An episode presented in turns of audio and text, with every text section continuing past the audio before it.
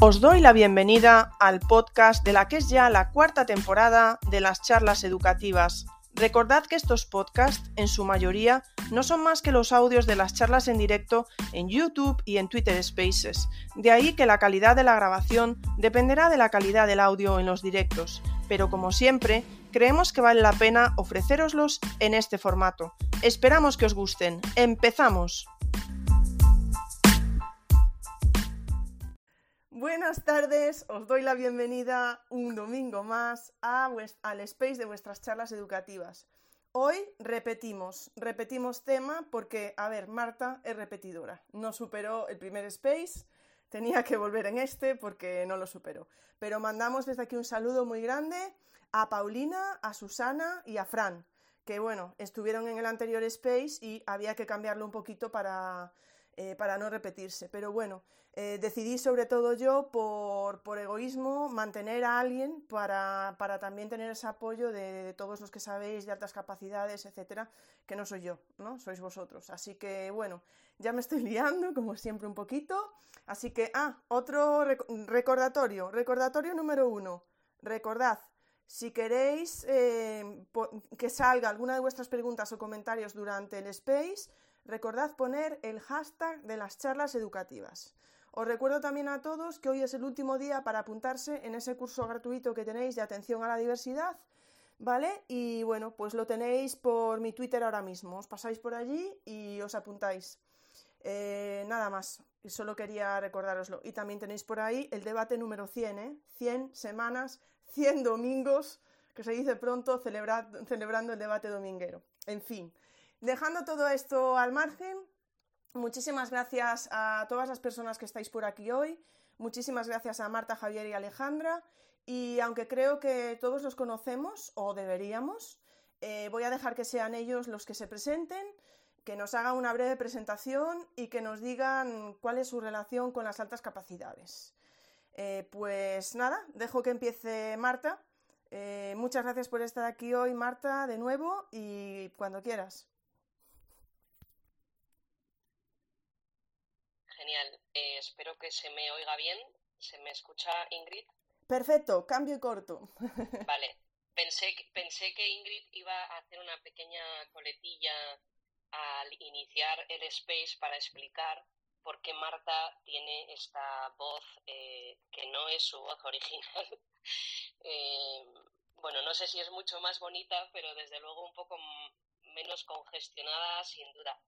Eh, bueno, no, no eh, pretendo justificarme, pero eh, he estado toda la semana en la cama, estoy enferma, pero no quería faltar a mi cita y bueno, al menos he conseguido llegar con un poquito de voz, que es posible que se me vaya, bueno, trabando un poquito a lo largo de, de Space y iré tomando un poquito de agua. Marta, eh, perdona, es que yo no quería decirlo, o sea, no quería, pero sí, yo te agradezco muchísimo. ha estado toda la semana amenazándome no me siento bien, no me siento bien, claro, o sea, muy mal. No, la pobre, la verdad, agradezco muchísimo que estés aquí hoy, de verdad, Marta. Venga, pero es que la voz la tienes, es que no tenía nada que decir porque la voz la tienes bien, o sea que, venga, ah, te dejo. Vale, fenomenal. Perfectamente. que mi voz, es, mi, voz es así de arruinada, ¿no? No, venga, dale. En cualquier caso, como es solo un espacio eh, donde se escucha la voz de los que hablan, eh, pues no eh, quería que fuera una voz así, eh, bueno, pues muy cargada. Vamos a lo que nos ocupa, una breve presentación que siempre es complicada para los que no me sigan de antes o no me conozcan. Eh, soy especialista en educación de alumnos con altas capacidades intelectuales desde hace más de 20 años. Actualmente soy personal docente e investigador en este campo de las altas capacidades. Estoy realizando bueno, pues la validación en España de las Gifting Rating Scales, que, bueno, quizás si tenemos oportunidad hablaremos eh, sobre ellas.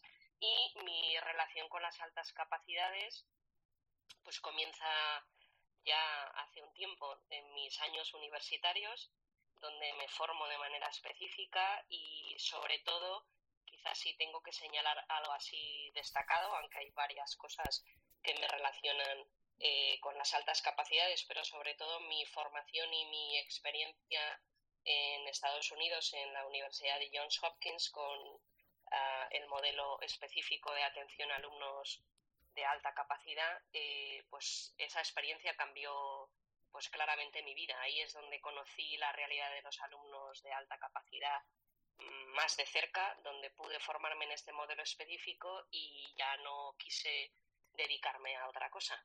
Eh, espero que esto valga como breve presentación. Luego si eh, alguien quiere preguntar lo que sea o bueno, creo que suficiente, ¿no, Ingrid?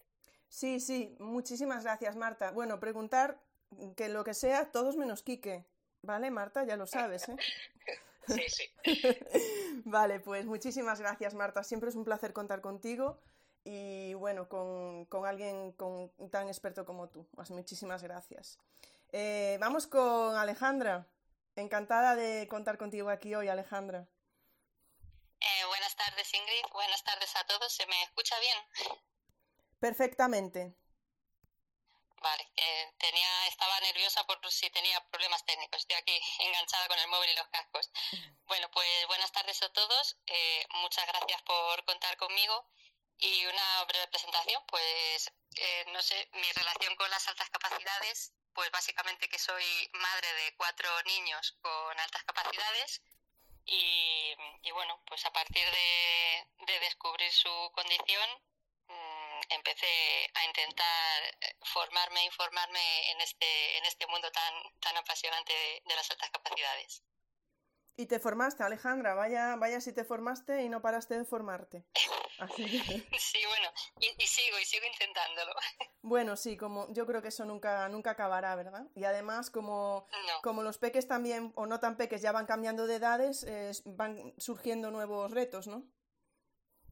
Eso es, sí, continuamente surgiendo nuevos retos con cada uno de ellos y bueno, aparte, aunque luego ya entraremos más en profundidad, eh, son cuatro niños de los mismos padres y cada uno es diferente y aunque tienen altas capacidades, cada uno es, es diferente, así que necesitan cosas, cosas diferentes.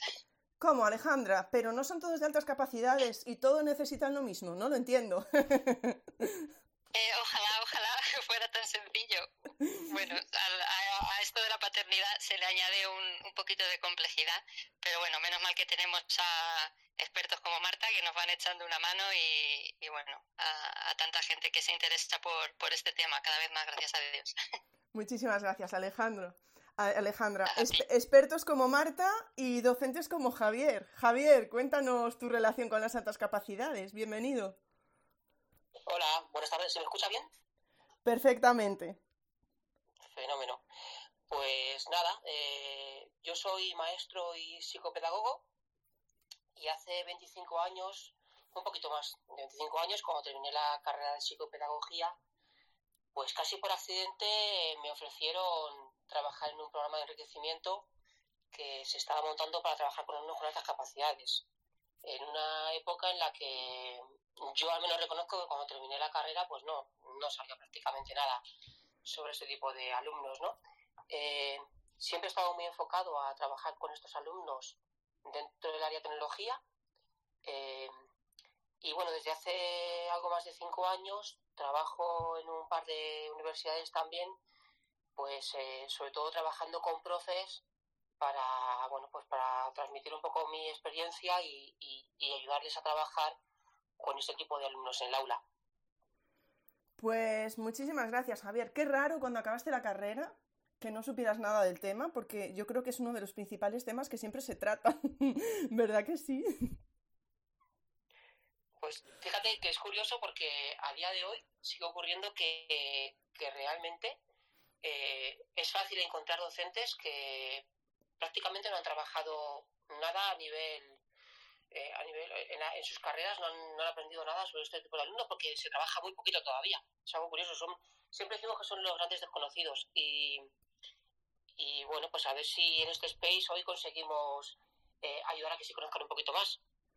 A eso vamos. De todas maneras, y ahora voy a pasar a Marta ya, muchísimas gracias a los tres. Bueno, como podéis ver todos, hemos traído tres perfiles diferentes para poder ir viendo eh, las altas capacidades desde diferentes puntos de vista. De todas maneras, Marta, es que yo no veo el problema de Javier. Espero que hoy me notéis que estoy un poco irónica, ¿eh? porque como se tome alguien mis palabras en serio, vamos mal. Es que no veo el problema, porque los alumnos de altas capacidades van solos, ya no hace falta hacer nada más con ellos y pueden ayudar al profesor y ya está, ¿no, Marta? A ver, Marta, cuéntanos tú, cuéntanos tú un poco qué son las altas capacidades, que ya sé que lo hemos hablado en un space anterior, pero creo que siempre está bien recordarlo, y por qué es necesario atenderlas en los centros educativos, que yo, de verdad, Marta, sigo sin entenderlo. Tienes que poner el micro, Marta, ¿eh? Ahí ya me, has dejado mal, mi, mi momento irónico ya lo has dejado mal, ¿eh? A ver. A ver, espera, yo escucho mal a Marta, a ver si de nuevo solo me pasa a mí. Eh, vale, yo escucho. ¿Los demás escucháis bien a Marta? Javier o Alejandra, ¿me lo podéis decir? Yo la escucho mal también. Ah, bueno, no soy yo. Vale. Vale, a ver, Marta. Vale, gracias, Bárbara. A ver, vuelve a probar, Marta. No, yo no, no la escucho. Vale, Marta se está volviendo a conectar, a ver si, a ver si tenemos suerte. Le voy, a, le voy a dar el micro yo. Vamos a ver, ahí. Vale. Vamos a probar, Marta. A ver, vale, Marta... A ver, Marta se ha ido otra vez. A ver. ¿Ahora me podéis escuchar? Perfectamente, mucho mejor y dale. Perfecto. Pues mira, no, ah, de quitar... parece que se te va el, la, conexión, ¿eh? A ver. Por Dios. Mm, bueno, no sé, me acabo de quitar los cascos para ver si se me escucha así mejor. Perfecto, sigue, que ahora mismo se te está escuchando bien, ¿vale? Venga, voy a repetirte la pregunta. Recuerda que para todos, ¿qué son las altas capacidades y por qué es necesario atenderlas en los centros educativos? Y ya mi broma ya, ya, ya quedó en el olvido, Marta. Ya empiezas con tu, con tu papel de troll y ya, venga. Ya las he escuchado, digo que parece que me lo estás haciendo más complicado todavía si cabe, eh, no teniendo en cuenta mis circunstancias, pero no tomaré represalias, así que no te preocupes. Eh, vamos a ver si soy capaz de eh, decir alguna cosa sobre la pregunta que has hecho, que no es una pregunta muy fácil. Muy fácil en el sentido de que es complicado resumir algo tan complejo, pero sí que iba a decir alguna eh, cuestión para a ver si podíamos a los que nos escuchan aclarar algunas cosas al respecto, porque hay que atenderlos y sobre todo, bueno, qué es esto de las altas capacidades. Por poner un poquito de marco, sí que me parecía interesante que, mm, en, bueno, eh, destacar o mm, recordar que este es un campo en el que, bueno, un campo que tiene más de 100 años de investigación y estudio. Así que os imagináis que en 100 años, pues a lo largo de la historia, ha habido muchísimos autores, modelos, incluso eh, cambios conceptuales y de paradigma. Y esto es muy importante eh, conocerlo. Ahora no voy a dar una clase sobre la historia de las altas capacidades, pero em, sí que creo que es importante entender que el concepto y el paradigma en el que estamos actualmente es diferente del que en su inicio, cuando se empezó a investigar y a hablar sobre las personas con alta capacidad, eh, pues Galton hablaba de que, algo, de que era algo hereditario y una cuestión de genética, el talento se veía como una cuestión eh, mítica, ¿no? como algo de los dioses o como una maravilla manifestada por unos pocos. Eh, después de un tiempo, empieza a bueno, eh, considerarse como algo medible. Esto tiene relación con Binet y las pruebas de inteligencia y todo lo que se desarrolla a lo largo de ese periodo de la historia, ¿no? Y Terman tiene mucho que ver aquí, esa, esa concepción psicométrica de la capacidad y, eh, bueno, pues esto es relevante entender que hay un cambio y, bueno, eh, una evolución en, el estudio de las altas capacidades y actualmente el paradigma, el foco en el que estamos actualmente, aunque aún todavía la concepción psicométrica sigue siendo eh, pues la, en muchas ocasiones y está presente eh, bueno, iba a decir lamentablemente, pero bueno, está presente aún todavía en muchas normas, en muchos protocolos, sobre todo de muchas comunidades.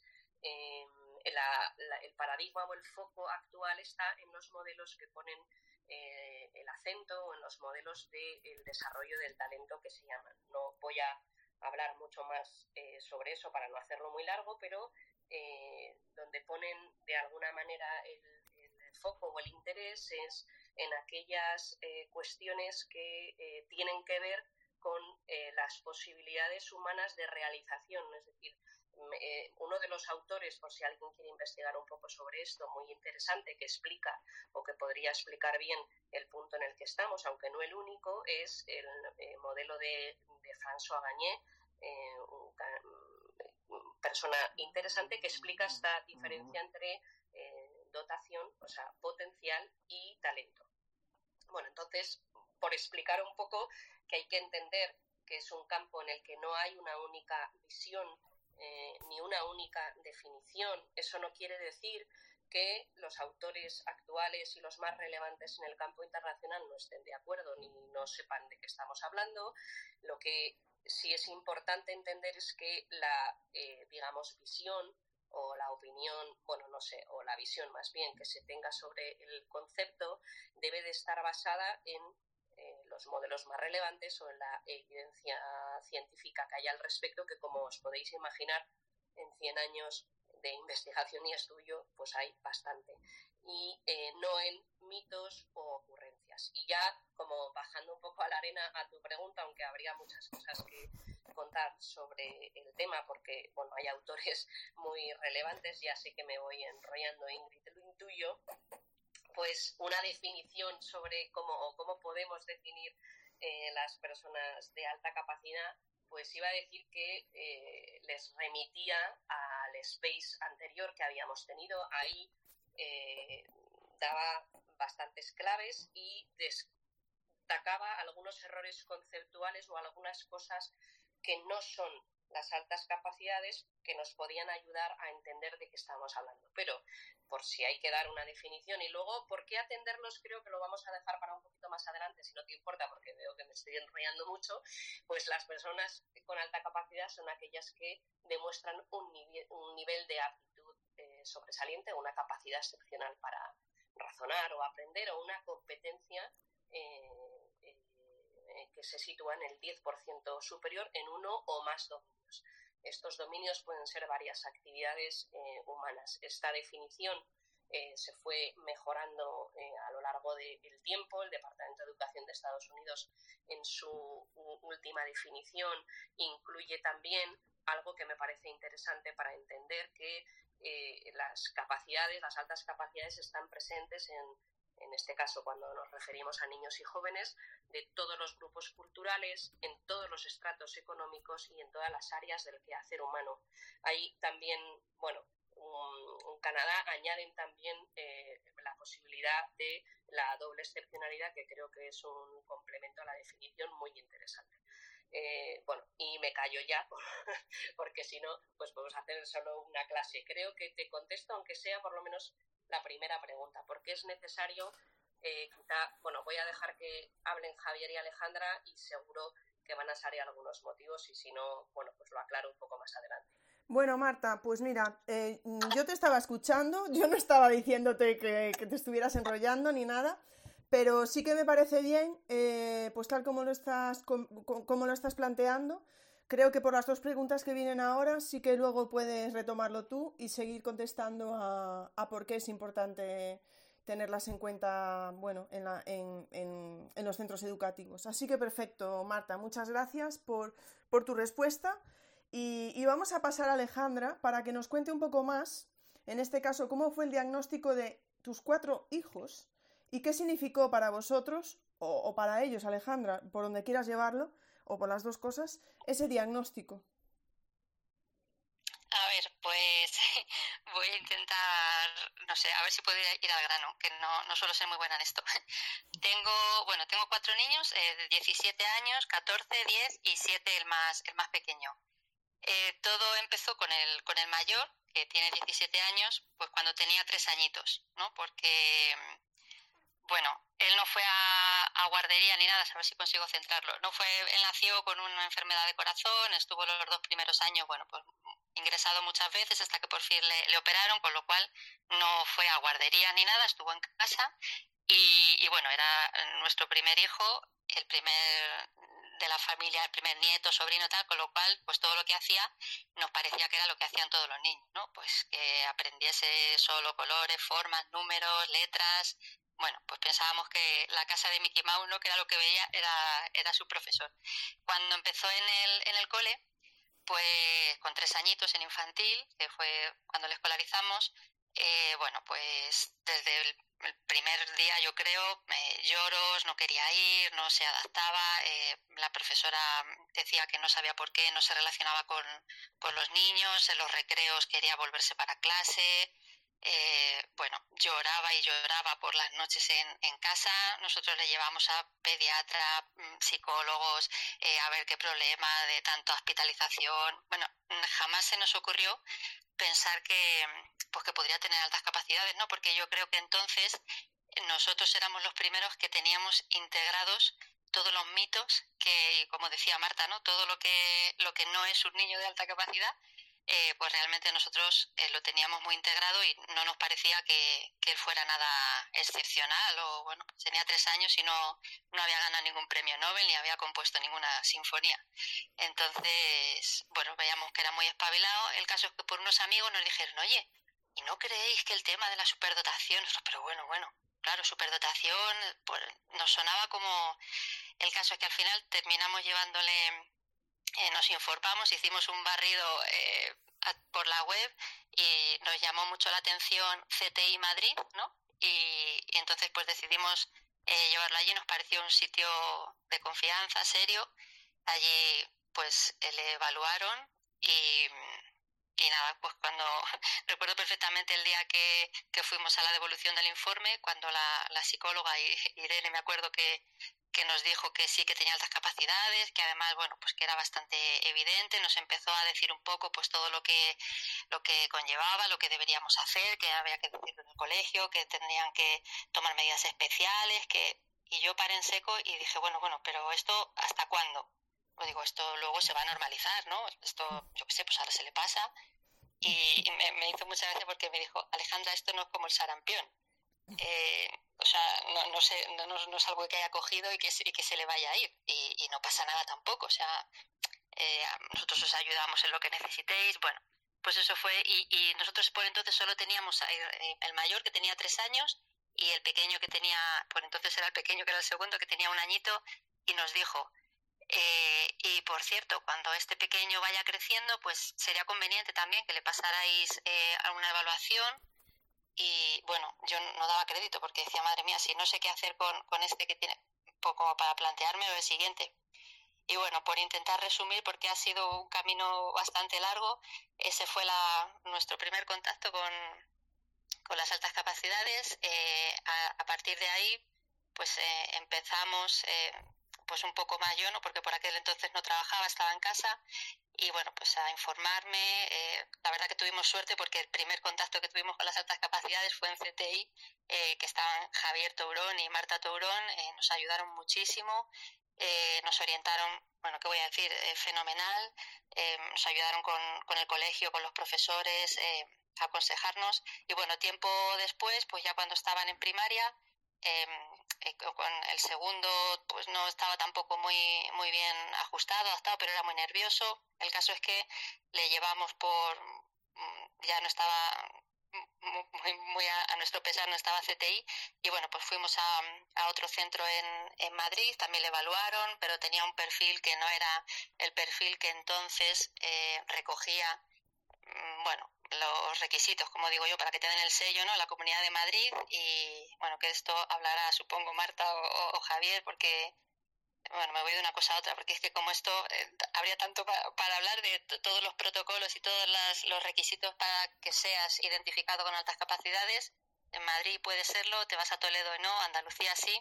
Bueno, pues mi segundo hijo no cumple los requisitos, con lo cual, pues le pusieron la etiqueta de no alta capacidad y no se hizo nada, nada con él. Y bueno, el año pasado por fin conseguí con otra nueva evaluación que tuvo que ser privada, pues que ya se le haya identificado pues no sé, ha evolucionado, el perfil que tenía entonces era heterogéneo, no cumplía los requisitos que si nos hubiéramos ido a Andalucía, allí sí que hubiera tenido altas capacidades, ¿no? Entre comillas. Eh, lo digo entre comillas porque, bueno, depende de los protocolos. Y sin embargo, el año pasado, que volvieron a evaluarle, eh, porque, bueno, pasó una muy mala racha en el instituto, le llevé a, por privado, tuvimos que gastarnos el dinero, le evaluaron y ahora tiene un perfil igual homogéneo que entonces sí que hubiera entrado en la Comunidad de Madrid, pero bueno. Y luego los dos pequeños, pues ya claro, teniendo estos antecedentes y, viendo algunas cosillas también en, en, el cole, pues uno conseguí que ya eh, la orientadora del centro le evaluara y, ya también estaba identificado oficialmente. Y, y, el tercero, pues también, a pesar de que los profesores tampoco lo veían, eh, los orientadores, bueno, también tengo que decir que, bueno, lo, lo diré más adelante, pero eh, es verdad que ha habido muchos profesionales, tanto orientadores como profesores, que muy sensibles al tema, que nos han ayudado y se han volcado. Y bueno, pues luego está un porcentaje que siguen con, pues muy anclados en sus mitos, ¿no? Y con, a veces con poca, pues voluntad simplemente de informarse un poco y de, y de ver que, que son niños que no van solos, como decía Ingrid, o sea, necesitan ayuda y bueno, pues como todos, y van al, al cole pues, a aprender y les tiene que, que, motivar, no tiene que ser un, pues eso, un, rollo, un repetir y no sé, creo que, que me estoy yendo de, de, tema, Ingrid. No, no, no, no te estás yendo para nada del tema, además está siendo muy interesante. Y bueno, creo que has planteado muchos puntos que estoy segura de que Marta está, está con una libreta y un bolígrafo tomando nota, Alejandra. ¿Te, ha quedado algo? Por... Bueno, te ha quedado algo, te han quedado 500.000 cosas. Pero, y, y simplemente por hablar de, por ejemplo, de, no sé si, como de sentimientos, para vosotros fue como una liberación saberlo y para ellos, o por ejemplo lo que dices del segundo, que hasta el año pasado, ¿no? Sí, pues mira Ingrid, eh, la verdad es que aunque al principio, sobre todo con el mayor, claro, que fue el primero y fue como, Dios mío, ¿qué, o sea, ¿y ahora qué hacemos, no? Porque cómo le ayudamos si no tenemos ni idea.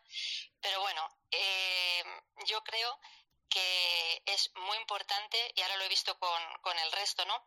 Que cuanto antes se les identifique, cuanto antes, porque es una condición pues una condición de su persona y entonces, tanto los profesores como nosotros los primeros, los padres, como ellos mismos necesitan saber eh, pues quiénes son y no, no, como una obligación de tengo altas capacidades, pues tengo, porque yo siempre a mis hijos se los digo, digo, no, o sea, no se espera nada súper excepcional, ni hay que ganar un premio Nobel o hay que hacer la carrera en dos años.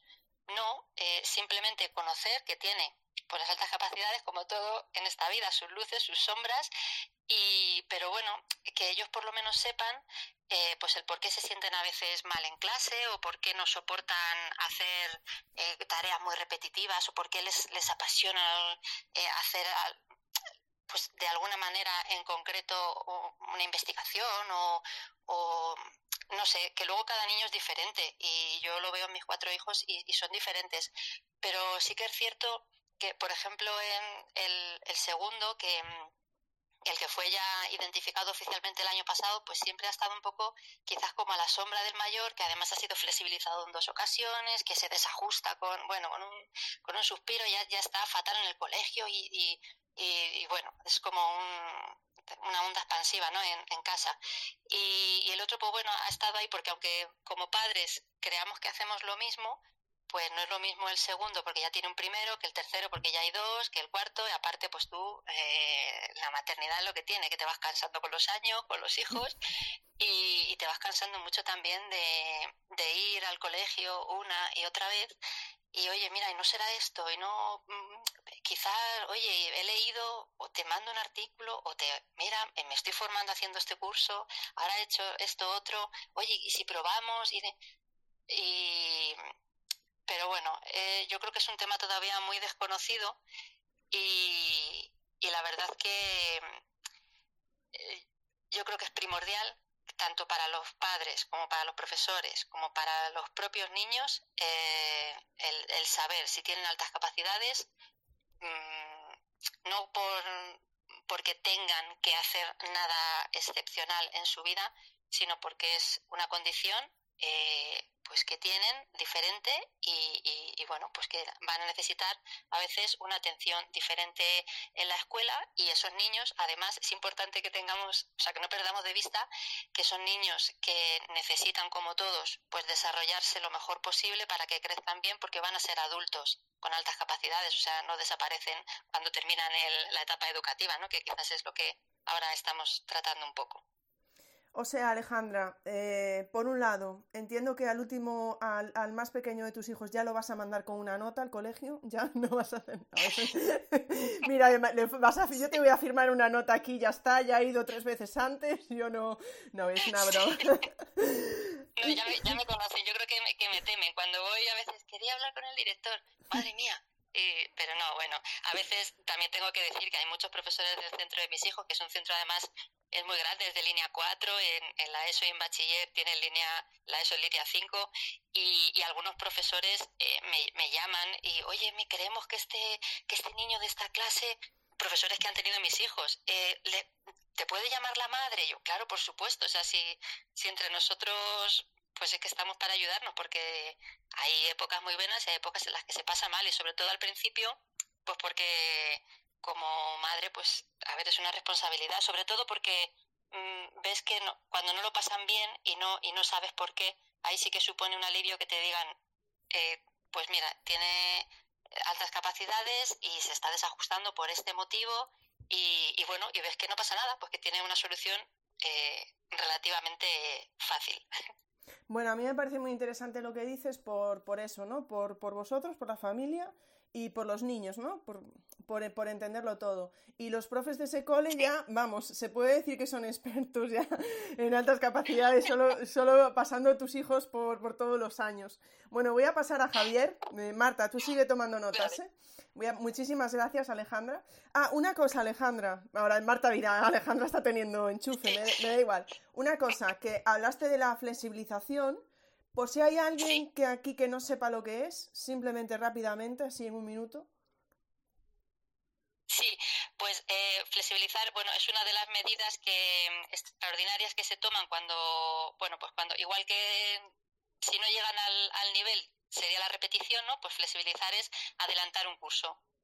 Así resumido. Muy bien, es que, qué obediente eres, así da gusto. ¿Ves, Marta, cómo tienes que hacerlo? ¿Ves? vale, muchas, muchas gracias, Alejandra. Bueno, voy a pasar a Javier. Eh, tenemos alguna pregunta, pero voy a dejaros que hagáis ahí todos una vuelta para hacerosla. Tenemos a David por aquí, a Mr. Rocks, que decía, por este motivo no puede haber puntos de corte. En algunas comunidades, además, existe la política de no aceptar criterios que provengan de centros privados. Comentaba David por aquí. Eh, eh, y, decía también, creo que era a, partir de algo que decía Marta, en nuestro caso el protocolo desde mi punto de vista es más actual, pero la normativa de diversidad vuelve a la medida del coeficiente intelectual para definir las altas capacidades y pone una cara triste. Bueno, tenemos alguna pregunta más, pero voy con Javier, que ya tiene mucha experiencia, muchos años de experiencia atendiendo las altas capacidades. Y en este caso vamos a dividir su pregunta en dos. Y vamos, en primer lugar, a tu experiencia atendiendo las altas capacidades en el aula ordinaria. Javier, bienvenido. Hola, se me escucha bien, ¿verdad? Perfectamente. Pues mirad, os cuento un poco mi, mi experiencia. Yo, eh, primero decir que, que desafortunadamente a día de hoy no se están detectando o se detectan muy poquitos niños con altas capacidades. Luego Marta me corrige, pero yo creo que sobre la población general tendríamos que estar detectando entre un 2 y un 3% y se detecta mucho menos. Es decir, muchos niños con altas capacidades pasan de manera totalmente desapercibida y no reciben por esto la atención que, que merecen, ¿no? Luego, sobre cómo les atendemos, eh, nosotros en un primer lugar siempre eh, lo que nos enfocamos mucho es a atender eh, cómo está el niño socialmente, cómo está integrado, si tiene amigos, si está bien integrado dentro del aula.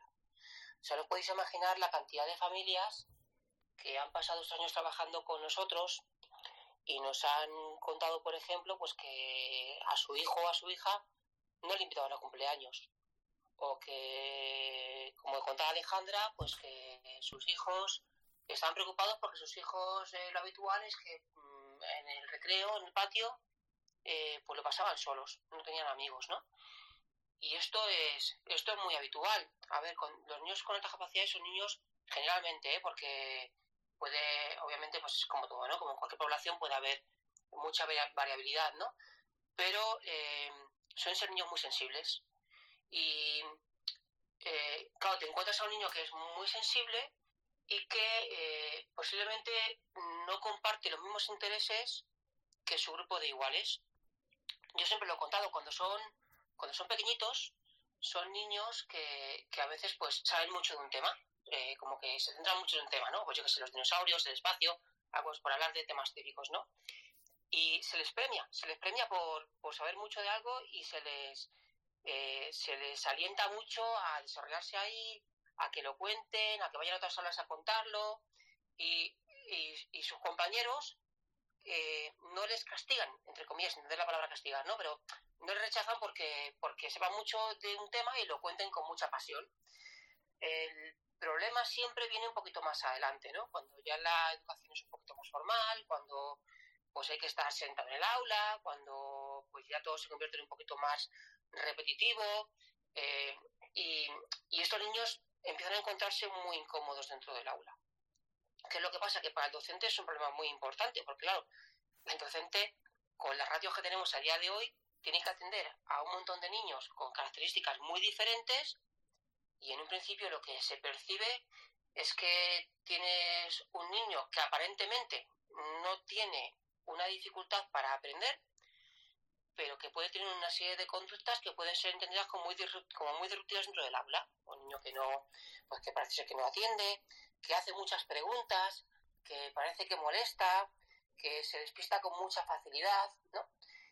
Y eh, bueno, pues se crea una, una dinámica a veces que es bastante negativa para, para el niño. Mira, yo, yo, en estos 25 años puedo asegurar que muchos de los niños que han pasado por nuestras manos, eh, cuando se han iniciado los protocolos de, de, identificación con ellos, lo que se estaba buscando era algo totalmente diferente. Y las propias familias se han sorprendido cuando les han dicho que sus hijos lo que tienen son estas capacidades.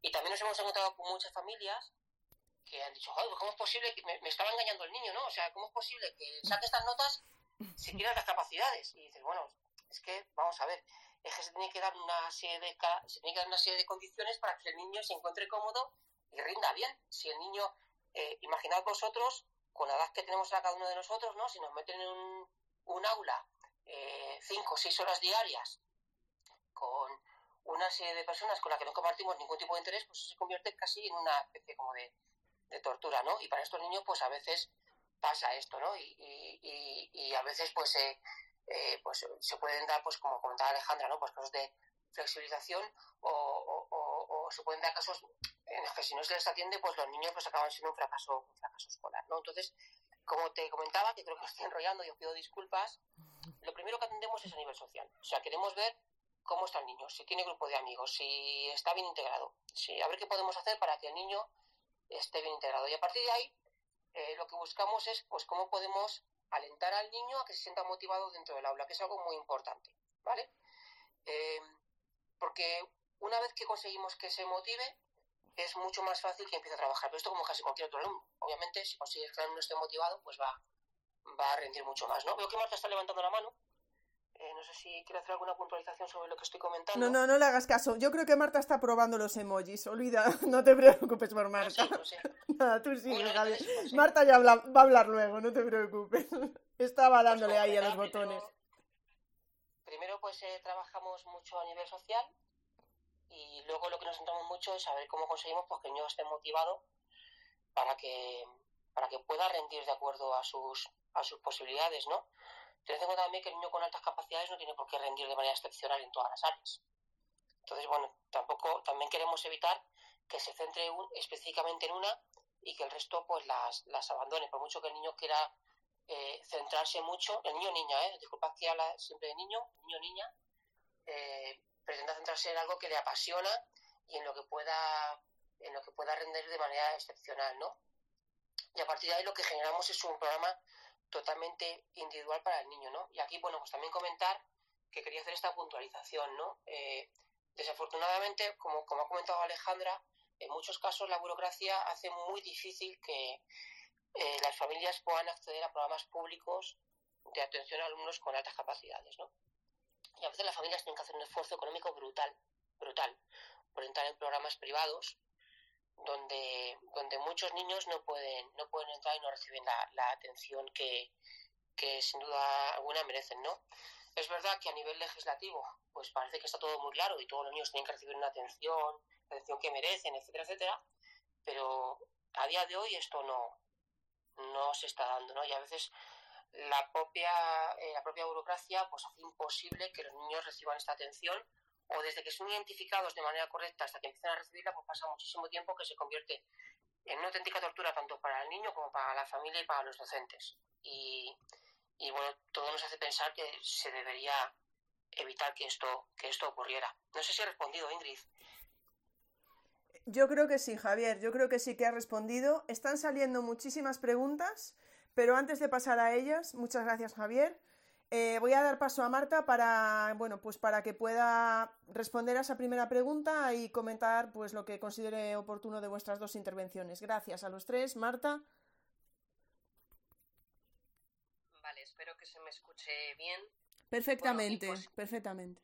Y que comentar tantas cosas que se han comentado entre Alejandra y Javier sin enrollarme pero bueno, efectivamente he tomado algunas notas y mm, recogiendo la pregunta anterior mm, que me hacías y que creo que era, bueno, después de la intervención de Javier y Alejandra, pues útil eh, contestar por qué es necesario atender a los alumnos de alta capacidad. Creo que Alejandra ya ha explicado algunas cosas interesantes y Javier desde luego también. Eh, mi respuesta breve para entender eh, por qué estos alumnos necesitan que los atendamos em, y nos necesitan. Eh, bueno, la respuesta rápida sería porque tienen unas características o unas necesidades específicas derivadas de su perfil y el currículo regular no les ofrece el reto que necesitan y por tanto tenemos que adaptarlo para em, que puedan hacer el mismo esfuerzo que otros alumnos hacen en el aula dicho así, de una manera como rápida, eh, bueno, y muy sencilla, dejándome algunas cuantas cosas importantes. Tienen estos alumnos una serie de características que obviamente no podemos eh, recogerlas todas aquí. Javier ha comentado algunas de ellas, ¿no? Pero su manera de aprender, que dicho también de una manera así como rápido y sencillo, es básicamente más rápida, más profunda y probablemente con mayor amplitud que otros alumnos de su misma edad cronológica son capaces de aprender en, así en la generalidad. Luego hay obviamente eh, alumnos con otra serie de características eh, añadidas, pero en general podríamos hablar de que su capacidad para aprender es diferente en el sentido de que aprenden de manera más rápida, más profunda y eh, de una manera diferente ¿no? Eh, que el resto de sus compañeros en edad, tienen inquietudes intelectuales y algunas características mm, bueno, de personalidad que son en, sí positivas, pero que les presentan una serie de dificultades con el sistema educativo tal y como está eh, diseñado, que en muchas ocasiones es, bueno, pues ciertamente eh, cíclico, rígido, poco flexible, les frena muchas veces la posibilidad de avanzar a su ritmo y a su velocidad, que no es la de otros niños de su misma edad cronológica en muchas ocasiones. Y entonces esto produce el eh, freno, lo que produce de manera sistemática es que no desarrollan su potencial, puesto que no hay un nivel de reto adecuado ni una exigencia adecuada a su capacidad potencial, esto no se puede desarrollar y además este freno sistemático y esta falta de atención, ya no digamos de detección, lo que provoca además es, entre otras múltiples cosas, pero lo que provoca es que además de no desarrollar su potencial, no desarrollan otro tipo de destrezas y hábitos intelectuales o como se llaman, diríamos, en el campo cognitivos, que son también necesarios. Ellos también los necesitan, pero no los desarrollan en el momento en el que se espera que se desarrollen, más adelante se les exige y no lo tienen. Y al respecto de por qué espero ir, estar contestando, ¿eh? ¿Cómo podemos, o esto cómo podemos hacer, cómo podemos eh, dar esta respuesta a estos alumnos con estas características? Pues desde luego necesitaríamos Em, bueno, iba a decir varios space, no sé cuántas charlas, bueno, necesitaríamos un poco más de tiempo, pero básicamente también de manera así como muy breve y muy resumida, cosa que me cuesta bastante porque, eh, bueno, aparte de que porque me gusta mucho hablar, no, eh, porque es muy complicado resumir em, de manera breve y sencilla algunas cosas sobre las que hay eh, tantísima, bueno, literatura y, cosas desarrolladas. Pero ¿cómo podemos hacer esto básicamente? Eh, con el currículo compacto, enriqueciendo el currículo de los alumnos, eso hay que ver cómo se hace, con programas full out o fuera del aula, que Javier ahora explicará también alguna de sus experiencias y que puede ilustrar a los que nos escuchan, con la flexibilidad curricular o la aceleración que Alejandra ha explicado así brevemente y probablemente también por las prisas ha dicho salto de curso, pero yo añado aquí o matizo que no es solo exclusivamente saltar de curso, es decir, no es una similitud, o sea, acelerar no es saltar de curso, pero bueno, para que nos entiendan los que nos escuchan, podría valer o el agrupamiento por capacidad. Hay varias medidas que podemos adoptar o varias cosas que podemos hacer para adaptarnos a, eh, a, atender a estos alumnos que aprenden básicamente, como decía, pues con mayor rapidez, con mayor profundidad y que tienen una serie de características en la manera de aprender y de interactuar con el entorno. Sus necesidades, que Javier ahí eh, señalaba, ¿no? el, tema social eh, es muy importante. Yo sí que quería eh, señalar, bueno, y también de una manera breve y, ah, bueno, intentando no cometer em, fallos de precisión, pero yo diría que sus necesidades básicamente, para que los que nos escuchan entiendan, son eh, principalmente, las englobaría como en tres eh, bloques, ¿no? Son necesidades cognitivas principalmente, eh, necesitan que se les proporcione reto, estímulos, asumir riesgos, bueno, toda una serie de necesidades que tienen que ver con sus características principalmente intelectuales y cognitivas. También tiene unas necesidades emocionales, eh, derivadas de su perfil y de otra serie de cuestiones que tienen que ver con los entornos que a veces no se adaptan o se ajustan a estas características y por tanto estos alumnos también necesitan un ambiente de confianza donde puedan ser como son y no siempre esto se da en sus entornos escolares. Eh, lamentablemente en muchas ocasiones son alumnos que se esconden, que se camuflan, que pasan desapercibidos. Por eso no son tan evidentes para los maestros o los docentes que los tienen en las aulas. Y mm, otra de las necesidades que me parecía importante señalar, desde luego como también destacaba Javier, sociales.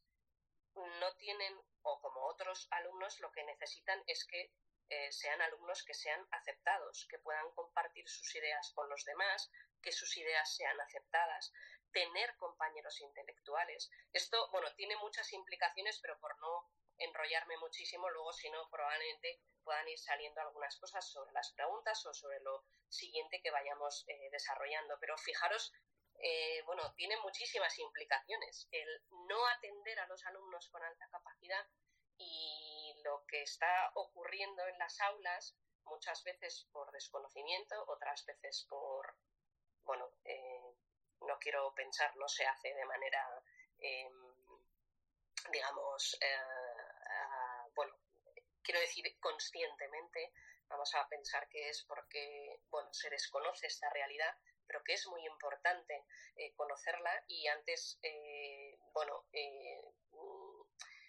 pues que entendamos que no hacer nada con estos alumnos sí es un problema. Marta, Ah, perdona, hablabas de... Bueno, te he cortado, no, perdona, que estabas, pensé que habías terminado, ¿eh? Pero ilusa, ilusa de mí, que pensé que habías... No, que es broma. No, yo no, eso ya lo sabes, pero sí, sigue. Mira, eh, no, por un lado es que me está llamando la atención eh, que has comentado lo de... Eh, quita un momento el micro, que si no se, se, mete ahí, se acopla.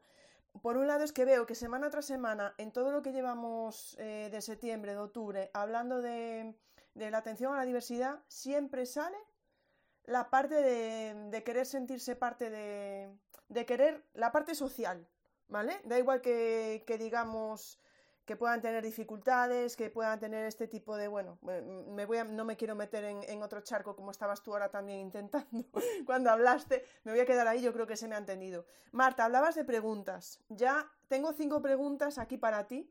Eh, estáis haciendo muchísimas preguntas con el hashtag de las charlas educativas. Si veis que alguna se me queda, por favor, eh, luego estoy segura de que nuestros invitados se pasarán y las contestarán, ¿vale? Yo creo que no se me ha pasado ninguna, pero te voy a lanzar alguna al aire, como hago yo, así a lo bestia, ¿vale? Para que puedas ir haciendo un poco de resumen, porque si no, ¿vale? Tenemos, a María Mejías, que pregunta si se puede confundir a un estudiante con altas capacidades con un TDAH a primera vista, que está por aquí María José más, la veo entre el público, que justo hemos estado hablando de este tema. Y dos preguntas específicas de tu primera intervención, Inma, Hoy, eh, Marta, es que las pregunta Inma. Inma dice, mm, y se refiere a ti, Marta, cuando habláis sobre modelos, habláis desde una visión educativa y social, ¿no? Otro punto de vista sería el del desarrollo humano y personal. Y te lanzo la última, así, las tres a la vez, porque si no sé que te me vas ahí y no paras. El término talento es polimórfico, con significados diferentes. Conviene explicitar a qué se refiere Marta cuando usa ese término. Venga, Marta, para ti las tres.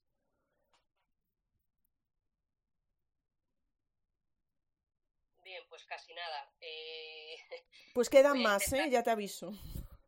Vale. pues voy a intentar resolver eh, algunas de las que me has lanzado. Otras, eh, mm, bueno, no, no, cabe lugar o no es fácil así en breves minutos. sobre la primera, al respecto del CDH, creo que además hace unos pocos días alguien del claustro virtual, perdón que mi cabeza todavía está un poquito eh, aturullada y no recuerdo bien, pero eh, sí me preguntaba sobre esto y la posibilidad de que esto se diera, esta confusión entre lo que observa el, eh, profesor en el aula sobre un alumno que ah, ¿no? conductualmente podría eh, ser un alumno de TDAH o, de altas capacidades, bueno, pues esta es una realidad que en muchas ocasiones se confunde, en otras eh, no está bien clara y en otras se pueden dar conjuntamente, que es lo que eh, se denomina la doble excepcionalidad, es que se den altas capacidades y también esta otra realidad, este trastorno mm, del TDAH, ¿no? Entonces, eh, bueno, para desarrollar esto necesitaríamos bastante más tiempo. Yo le invito a que localice ese tweet eh, que me preguntaban por ahí, porque también, bueno, enlazaba algunas, eh, bueno, algunos recursos y algunas ideas al respecto. Esto es un tema verdaderamente interesante. Muchas veces se confunden porque algunos de los comportamientos de los alumnos de alta capacidad, esto no quiere decir que siempre sea así, ¿eh? pero en algunos de los comportamientos que se da, eh, pues eh, son alumnos que pueden estar poco conectados en el aula porque aquello que está diciendo el maestro no les está respondiendo a su motivación o a su interés y entonces desconectan, están más inquietos, el aburrimiento constante y frecuente y habitual que estos alumnos tienen en el aula porque simplemente tienen que estar ahí, esperar a que los demás hagan lo que se espera que tienen que hacer y mm, si alguna vez encuentran alguna respuesta diferente es en muchas ocasiones que hagan más trabajo eh, después de haber terminado el que ya estaba establecido, pero no se les adapta verdaderamente la respuesta educativa en función de lo que necesitan y su perfil, pues en ocasiones nos puede dar lugar a esto. Y luego, al respecto de las preguntas de Inma, eh, al respecto de los eh, modelos o de la investigación em, que comentaba al principio, eh, principalmente yo de lo que hablo es de lo que conozco más o en lo que me he enfocado es todo lo que tiene que ver con la visión educativa social de, esta realidad, ¿no? de las altas capacidades, que es de lo que estamos hablando. Lo mismo que ahora pues estamos centrando el, el discurso o lo que estamos hablando entre nosotros en la respuesta que se puede hacer en el aula, eh, eh, todo lo que tiene que ver con los alumnos en edad, eh, bueno, más bien escolar, antes Alejandra también lo apuntaba, ¿no? Pues claro, estos alumnos no dejan de ser de alta capacidad cuando llegan a la universidad ni cuando luego son adultos, son realidades y, y perspectivas muy importantes que también hay que abordar, ¿no? Pero, eh, bueno, pues en este caso lo tenemos que acotar. Por ahí creo que no sé si, si respondo a las preguntas. Sí. Eh, sí, Marta, pero bueno, yo te voy a hacer más preguntas por si luego te encuentras peor y ya no puedes contestar, te las voy a hacer ahora. Tenemos, te voy a hacer otras tres, ¿eh? O sea que veo que tienes por ahí un papel que se ha escuchado, así que tú toma nota. Tenemos a Quique, que voy a hacer una excepción y voy a hacer una, voy a, a pasar una pregunta de él. Y Quique, después de hacer una broma, que luego ya la verás, dice, mm, desde los estudios oficiales, aulas abiertas sin tope de edad, el alumno está o la alumna está en el aula que le viene bien, adelantar cursos, entiendo que está preguntando si qué es lo que viene mejor. Mm, ahora... Y luego tenemos a Merche que hace una pregunta, Marta, que yo creo que a lo mejor luego, viendo el hashtag de las charlas educativas, quizás se la podáis contestar por escrito porque pregunta si podemos aportar material o estudios sobre la frustración y negatividad en niños y adolescentes de altas capacidades y ver cómo podemos gestionar esas emociones. Y, y ya está, ¿vale? Hasta ahí, Marta. Claro, porque tú piensas que agrupándome varias preguntas voy a poder contestarte a todas las preguntas eh, así fácilmente. Claro, creo que vas a resumir más, ¿sabes? y, de nuevo, que no sirva de excusa, pero por favor comprenderme que estoy eh, completamente eh, atascada ahora mismo y toda la semana he estado, eh, bueno, pues muy pochita. Así que me lo pones francamente difícil. El planteamiento de Quique, no sé si decía este planteamiento de de abrir las aulas, ¿no? Que, no, que no fuera tan rígida la edad. Entiendo que esto es lo que eh, plantea Quique, ¿no? Bueno, pues es que en las escuelas eh, están contempladas en función de la edad y esto muchas veces, eh, que organizativamente facilita las cosas, pues nos mm, hace olvidar en muchas ocasiones que no todos los alumnos de la misma edad pues aprenden de manera similar o igual. Esto que entendemos, eh, bueno, además los que ya me siguen desde hace más tiempo o los que visto escrito esta eh, metáfora sobre el número de zapatos, ¿no? Pues no todos los alumnos de siete años, o de seis o de los que sean, pues calzan el mismo número de zapatos y no por eso nos empeñamos en decir que todos los niños de seis años tienen que calzar el 26 porque es el estándar. Y bueno, creo que además estamos todos aquí en un curso que atiende a la diversidad. Todos estamos de acuerdo en que la diversidad, eh, bueno, pues debe de intentar, ¿no? el que seamos eh, inclusivos. La eh, cuestión es que seamos capaces de acoger toda esta realidad diversa sin olvidarnos de los alumnos con alta capacidad que también están en nuestras aulas. Y entonces yo aquí, mm, y bueno, luego le contestaré aquí que de manera, pero sí, una idea sería que fuéramos más abiertos y flexibles en el criterio de la edad, sin lugar a dudas. De hecho, bueno, una cosa un poco como ridícula, ¿no? Cuando en la legislación o en las leyes educativas nos encontramos que se contempla esta medida de la aceleración, pero luego se acotan los años que el alumno puede acelerar. Eh, cosa que es que es no entender verdaderamente de lo que se trata. Es que hay alumnos que necesitan medio curso, otros un curso entero y hay otros que necesitan avanzar mucho más. Por esto, y esta idea también eh, la recojo o, bueno, puedo relacionarla con esta idea importante que hay que entender que cuando hablamos de las altas capacidades estamos hablando de un grupo muy heterogéneo de alumnos. En este caso hablo alumnos o personas, porque estoy, bueno, nos estamos centrando, como os decía, en estas edades, ¿no? Y esto tiene unas implicaciones importantísimas. Cuando hablamos de las altas capacidades, tenemos que bajar a la arena, o cuando un profesor o un docente dice, tengo un alumno de alta capacidad, bueno, pues eso dice iba a decir, dice nada o dice poco eh, de ese alumno en concreto. Y muchas veces le dice lo que él puede saber sobre las altas capacidades previamente. Y esta es una idea que, bueno, si luego, ahora por no enrollármela mucho, ¿no? Luego a ver si soy capaz de retomar, pero creo que esto es muy importante. Dentro de las altas capacidades hay una mm, gran diversidad. Y por tanto, eh, las diferencias entre los alumnos y sus necesidades, porque sus características son muchas veces muy diferentes. La primera, o no digo porque sea la más importante, pero una de ellas es en cuanto a la capacidad. La capacidad no es del mismo grado en, dentro del grupo con el que estamos hablando y, por tanto, las medidas educativas que un alumno que se sitúa en el 1% o en el percentil 99 eh, más cuando lo comparamos tres cursos por encima, nada tiene que ver o muy poco tiene que ver con las medidas educativas que necesita un alumno que tiene un percentil 98 eh, cuando lo comparamos con su grupo de referencia.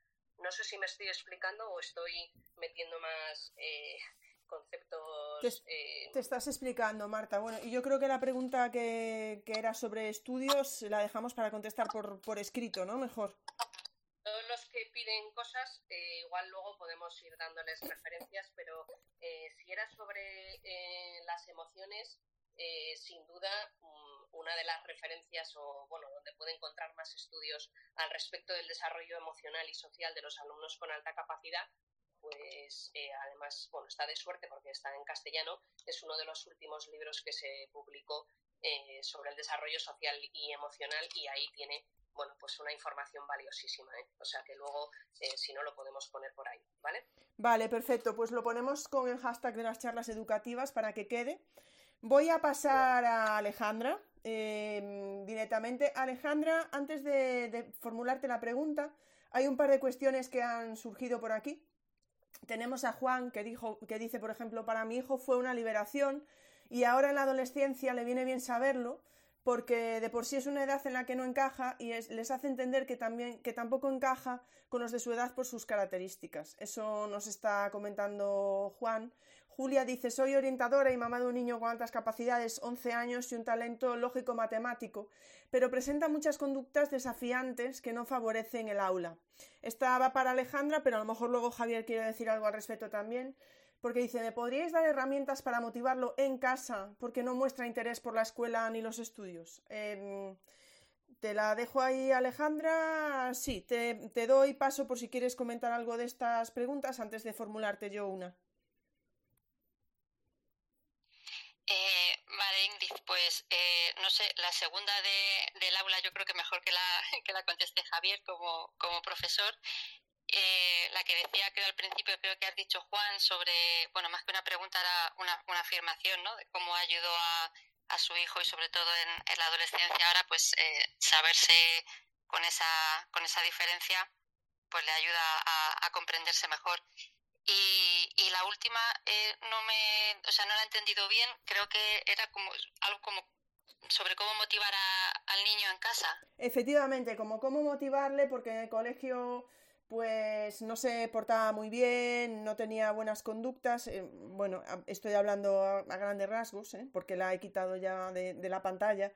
Y decía que cómo podíamos motivarle desde casa hacia el colegio un poco. No sé si a, a ti te ha pasado en algún momento.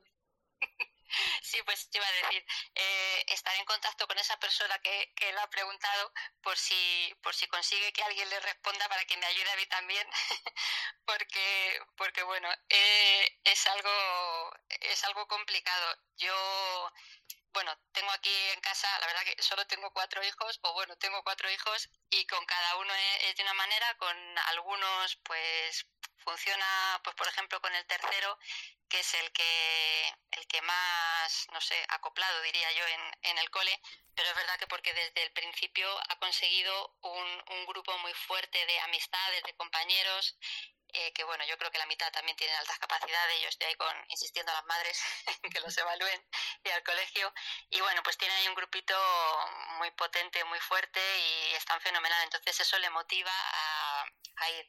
El pequeño le tengo, vamos, absolutamente pues que todos los días le duele algo, o, mm, no le interesan absolutamente nada de, del colegio y, y, yo pues lo que hago con él es que intento que lleve cosas al colegio de lo que le atrae, le apasiona. Bueno, lleva un tiempo con los Pokémon y tiene siete años, pues se sabe todos los Pokémon, todas las evoluciones, todos, bueno, tenemos libros de Pokémon, muñequitos de Pokémon por la casa, batallas y bueno, pues eso pues le digo que lo lleve a clase, que, o sea, las cosas que le apasionan a él fuera, intentar que, pues que vaya a clase, la profe le deja que lleve algunas cosas, que se las cuente a los compañeros.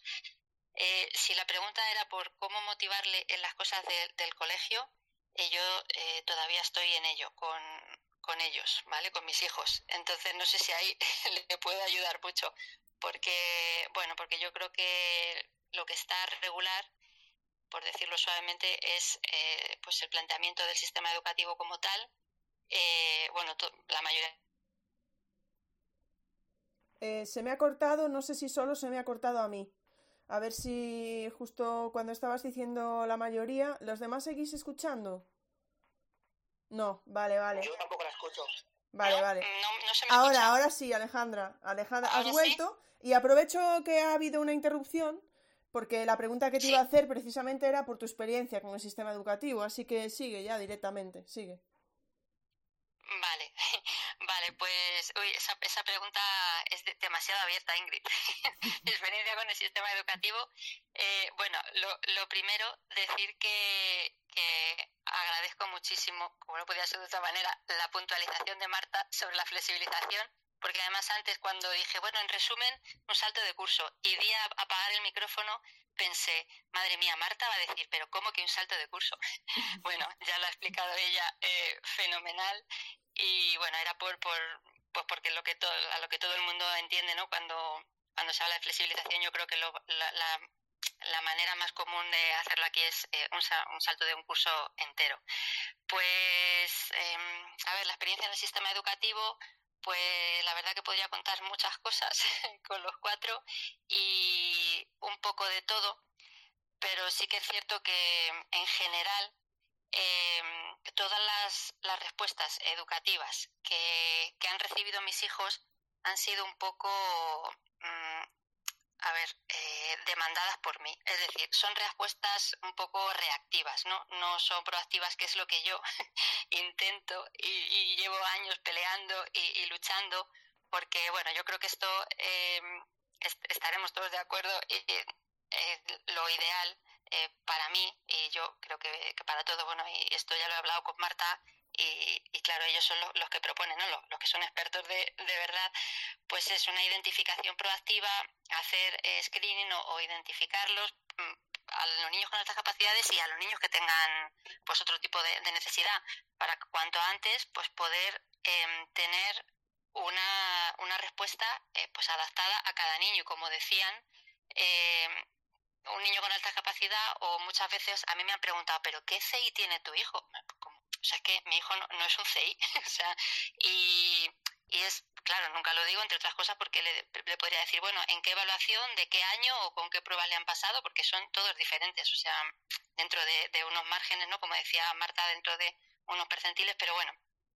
Eh, la respuesta educativa yo creo que, que debería, o sea, deberíamos los, los padres y los, los niños tenerla disponible, no tener que reclamarla nosotros y sobre todo reclamarla cuando vemos, porque normalmente reclamamos, los padres reclamamos una respuesta educativa cuando vemos un problema, cuando el niño se desajusta o cuando no, no entiendes por qué no quiere ir al colegio, o por qué se aburre o por qué no estudia o lo que decía antes Marta, ¿no? Que pues yo a veces comparo con otras con otras madres o lo que dicen, ¿no? Los típicos corrillos de, del colegio afuera o de los institutos ah, pues mi hijo ayer no sé cuántas horas estudiando. Y yo pienso, madre mía, si es que los míos eh, hacen muy poco, entre que no les gusta. Luego es cierto que tienen cierta facilidad, pero eso también luego, pues lo que, lo que decía Marta, ¿no? No tienen ese reto, no se tienen que esforzar, eh, luego mm, tampoco se equivocan mucho, con lo cual no, no, no aprenden a convivir con el error, con la frustración que conlleva el no conseguir las cosas a la primera, el que te cueste entender algo.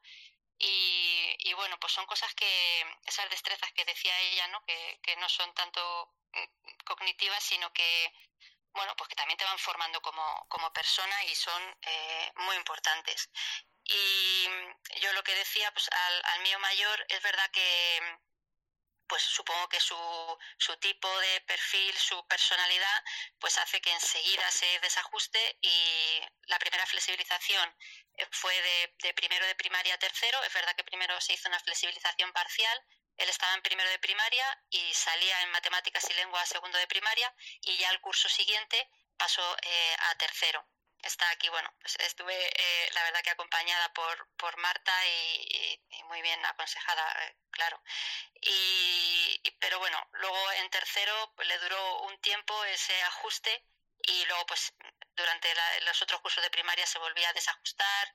Es verdad que se hizo un, proyecto de enriquecimiento que salían varios niños eh, dos horas a la semana con, con una PT y, y con otro profesor y hacía muchos proyectos y eso, o sea, los dos días que tenía, que salía a esa hora de, clase, a él le daban, le daban la vida porque el resto era, se le hacía muy insoportable. Y, y bueno, así un poco, luego en la ESO tuvo otro desajuste, yo entiendo que la adolescencia también tuvo ahí mucho que ver y, y bueno, terminó fatal porque luego aparte pues eh, había profesores muy buenos, pero había profesores que, bueno, pues que necesitaban eh, estar convencidos de sus altas capacidades, a pesar de todas las evaluaciones, de la flexibilización, de todos los enriquecimientos, pero bueno, no, lo tenían ellos muy claro, no lo veían muy claro porque en algún examen no había sacado un 10. Y bueno, pues se negaban a, hacerle eh, cualquier adaptación. O... Y bueno, en cuarto de la ESO tuvo un profesor eh, fantástico que él reconoció que no tenía ni idea, que, que tembló cuando le dijeron que iba a ser el tutor de, de mi hijo mayor, ¿no? Además ya había oído historias sobre mí, que iba por allí por el colegio cada dos por tres. Y, y, él me reconoció, mira, no sé qué hacer, nunca he tenido un niño. Claro, yo le decía, no ha sido consciente de tener a ningún alumno en clase con altas capacidades. Porque yo lo que insisto cada vez que voy al colegio es como, están mis hijos, pero hay, hay más, o sea, tiene que haberlos. Es un cole de 1.800 niños. ¿Cómo van a estar solo mis hijos? Y bueno, ya van, ya van saliendo, ya van saliendo.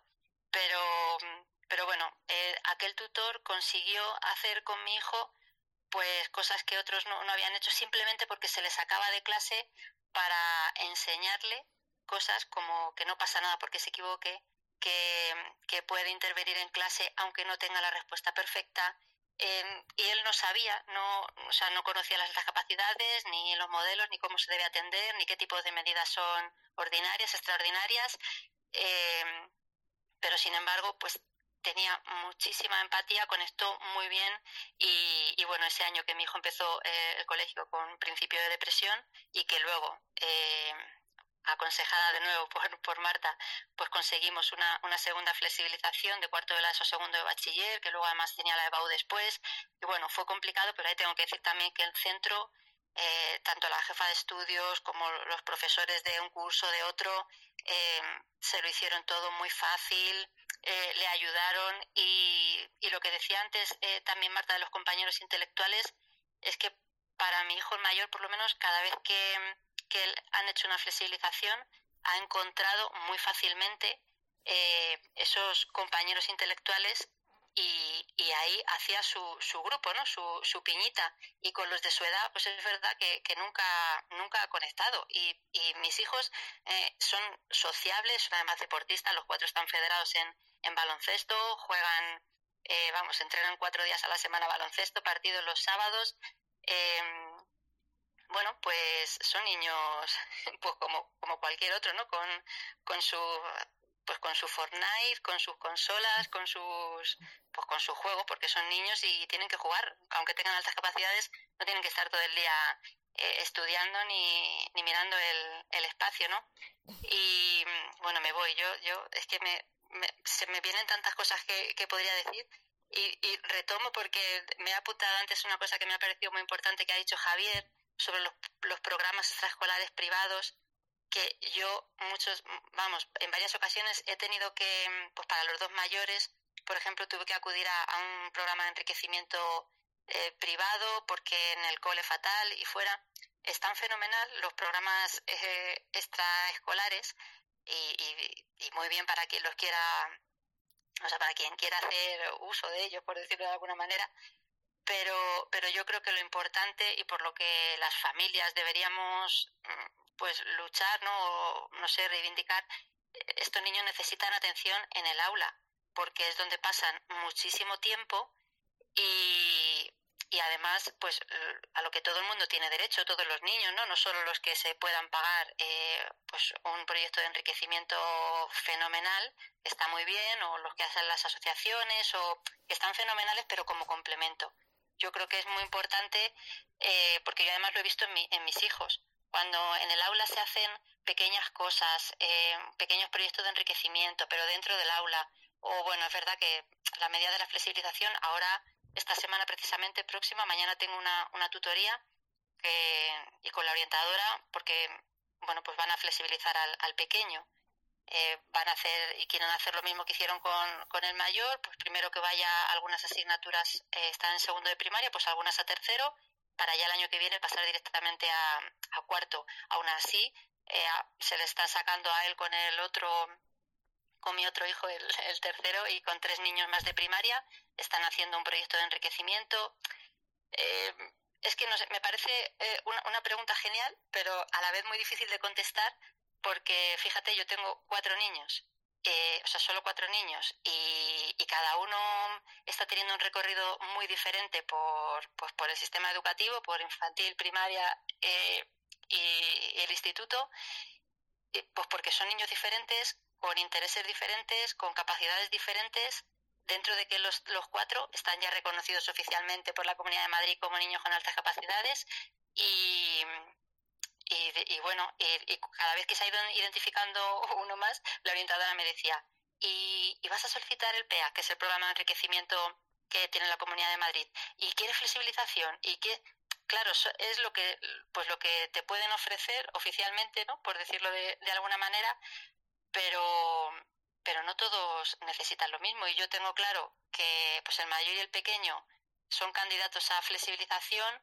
y sin embargo los dos de en medio por sus características por, y también por su situación, por el grupo de amigos que han hecho, porque están muy bien eh, acoplados con ese grupo que les permite, pues bueno, más o menos se van apañando con lo del cole, con cosas de fuera, pero no les lleva a, a esa situación eh, horrible en la que entran el mayor y el pequeño de no querer ir al colegio, de me pongo malo cada dos por tres, empiezan a somatizar eh, con mareos, con vómitos, dolores de tripa, dolores de cabeza. Eh, entonces, no sé, bueno, la respuesta educativa, no sé, Ingrid, si yo creo que ahora me, me he hecho un poco un... No, Alejandra, no, no, no te, has, no te has hecho, no te has hecho ningún follón, eh, para nada. Está por aquí, eh, dice Rubén, ¿cómo es posible que la experiencia educativa de una criatura con altas capacidades depende del docente que le toque en suerte? Percibo que Alejandra se está mordiendo la lengua, dice Rubén. Eh, tal cual. O sea, ese, ese, es que, es que bueno, es que es eso, Rubén. Mm, yo puedo decir, de hecho, ahora los pequeños, claro, empiezan pues el curso que viene y yo digo, por favor, que le toque tal profesor o que le toque tal otro, porque lo han tenido los mayores y porque y porque la probabilidad de que reciba una mejor atención eh, pues es infinita. Cuando les toca algún profesor con con el que hablas y hablas y se lo explicas y se lo dices y mira, y yo me pongo a tu disposición, eh, lo que sea. No, no, no, es que, es que yo no puedo hacer nada diferente con tu hijo porque es que tengo 25 niños más en clase. Claro, yo con toda la paciencia, yo sé que tienes muchos alumnos en clase con muchas necesidades diferentes, pero es que mi hijo también tiene unas necesidades diferentes. Además es que si no lo pasara mal, mm, bueno, habría que atenderle igual, pero es que además lo pasa mal. O sea, a mí ha habido profesores que me han llegado a negar el que no haga deberes por la tarde. Y yo decía al profesor, pero tú sabes que esto él lo tiene adquirido, o sea, esta competencia, este conocimiento, eh, lo que sea. Sí, sí, lo sé. Y bueno, de hecho sé que se aburre en clase. Y lo que le queda por aburrirse, porque es que de aquí a todo el curso vamos a estar repitiendo. Y entonces, bueno, pues, a ver, intentas, porque yo, para mí, yo creo que es muy importante eh, tener buena relación eh, con el colegio, con los profesores, pero bueno, también llega un momento en el que, a ver, un niño no, no puede, o sea, su paso por el, por el colegio, por el instituto, no puede ser así. Cuando ves, sobre todo, que hay otros profesores que haciendo muy poquito, mm, pues consiguen consiguen que, que se motive, que, que se apasione, que además comparta con sus compañeros y bueno, pues que no hay nada no hay nada imposible y como decía Marta pues eso está muy estudiado hay muchas opciones y, y yo creo que mm, al menos la experiencia que yo tengo con, con los profesores de, de mis hijos eh, hay dos opciones. Una, que no sepas y, y, no quieras formarte, no tengas voluntad ni intención por X motivo. Yo entiendo que el sistema está como está, que la educación es complicada, que los recursos eh, son los que son, pero bueno, eh, hay otros profesores que trabajan en el mismo sistema con los mismos recursos y, y bueno, pues te dicen, mira, no tengo ni idea, pero ¿qué puedo hacer? ¿Qué puedo leer? ¿Qué podemos hacer? Y, y, yo lo que, pues lo que pueda, mira, pues he tenido que hacer cursos, empecé con la Fundación Avanza, eh, con, cursos eh, online, leyendo libros, artículos, eh, blog, y, y, y, terminé haciendo el experto universitario de, de altas capacidades de la UNIR, ¿verdad? Con Javier y Marta Tourón, y yo porque me apasiona el seguir conociendo y pero claro porque unos padres tenemos que, que llegar a esos límites de a ver a esos límites eh, o sea a ver si me explico bien. Eh, yo seguiría estudiando y, y, tengo el libro para leer que no, no me da la vida pero no somos profesores ni, ni somos orientadores ni somos eh, psicólogos expertos en altas capacidades ni, ni tenemos por qué serlo otra cosa es que a mí me, me apasione aprender y quiera encontrar el porqué de, de, estas cosas o leer más sobre altas capacidades, pero yo muchas madres cuando les digo, oye, ¿no has pensado en evaluar a mamás en el cole? Oye, ¿tu hijo no crees que... Ah, no, no, no. Si hubieran notado algo, ya me lo diría al centro o ya me lo diría el profesor. Claro, yo pienso, ojo, qué pena, pero qué equivocada está. Porque, bueno, pues porque a algunos simplemente no les interesa y otros pues por desconocimiento. Yo tampoco quiero pensar que, que lo hagan conscientemente, como, como decía Marta, ¿no? Pero, pero sí que es cierto que yo creo que es una necesidad muy olvidada y el mito de que van solos, de que no necesitan nada, de que nacen con el conocimiento y una enciclopedia en la cabeza. Eh, bueno, los míos han estado mucho tiempo haciendo de, profesores en clase. Y los profesores, ay, qué bien, ayuda a todos. Y luego vienen en casa, jo, mamá, estoy harto y digo, pues a ver, mmm, está bien, pero no, hará más cosas, pero cuando, cuando haga lo, lo, que todos, luego hace más. Ya, pero es que, a ver, el niño no es tonto. Cuando eso lo hace varias veces, pues ya dice, mira, pues trabajo un poquito más lento, porque claro, tontos no son, precisamente. Entonces, pues lo hago más lento y, luego me dedico a, pintar el forro del libro. El año pasado, cuando estuve quitando los forros de los libros de, del que está ahora en tercero de la ESO, del segundo, Digo, madre mía, si tienes todos los forros pintados. Digo, esto hijo en clase. Sí, mamá, digo, bueno, pues mira, pues se entretenía pintando los forros de los libros, por lo menos no daba, no daba la lata. Pero. Alejandra, preguntaba a Juan también, eh, creo que en relación con lo que estabas diciendo ahora mismo, ¿hasta qué punto pensáis que la no actuación con niños de altas capacidades es desconocimiento del profesorado, exceso de burocracia que hay que realizar o los estereotipos que están, bueno, esos mitos que hay por ahí? Pues yo creo que una mezcla de una mezcla de los tres, no te sabría decir el porcentaje de cada una, pero pero yo creo que que una mezcla de los tres. Yo creo que hay demasiados papeleos, demasiado, o sea, para los profesores mucha burocracia para poder eh, acometer cualquier cosa. Yo he tenido la suerte, como decía, de encontrarme con algunos profesores que me decían, mira, si viene inspección, que venga. Yo no puedo tener a, tu hijo así. Y ya está, y tiramos para adelante y, lo que lo que haga falta. Y, y bueno, la última flexibilización, igual el inspector a punto de echarla para atrás, pero bueno, pues, eh, los profesores y yo llamando por teléfono lo, lo, lo que haga falta, claro, cuando, cuando ves que, pues que esas necesidades que, que deberían darse por sistema eh, a estos niños, porque, pues porque es muy importante que se les atienda adecuadamente como al resto, eh, y no se les atiende, pues claro, una madre pues hace lo que pues, lo que está en, en, lo que está en su mano, ¿no? Y, y luego los profesores pues pues como en todo, o sea, no, no voy a generalizar porque pues porque como en todas las profesiones hay gente con vocación, hay gente sin vocación, gente con más recursos personales y gente con, con menos, pero yo creo que en general hay muchísimo desconocimiento y siguen todavía muy presentes muchos estereotipos, eh, muchos mitos, esperamos ver eh, pues esos genios, ¿no? Mm, solo se ve claro si es un genio y bueno, no somos conscientes de que esos son excepcionalidades dentro de la excepcionalidad, ¿no? Y que hace poco decía una, una amiga mía.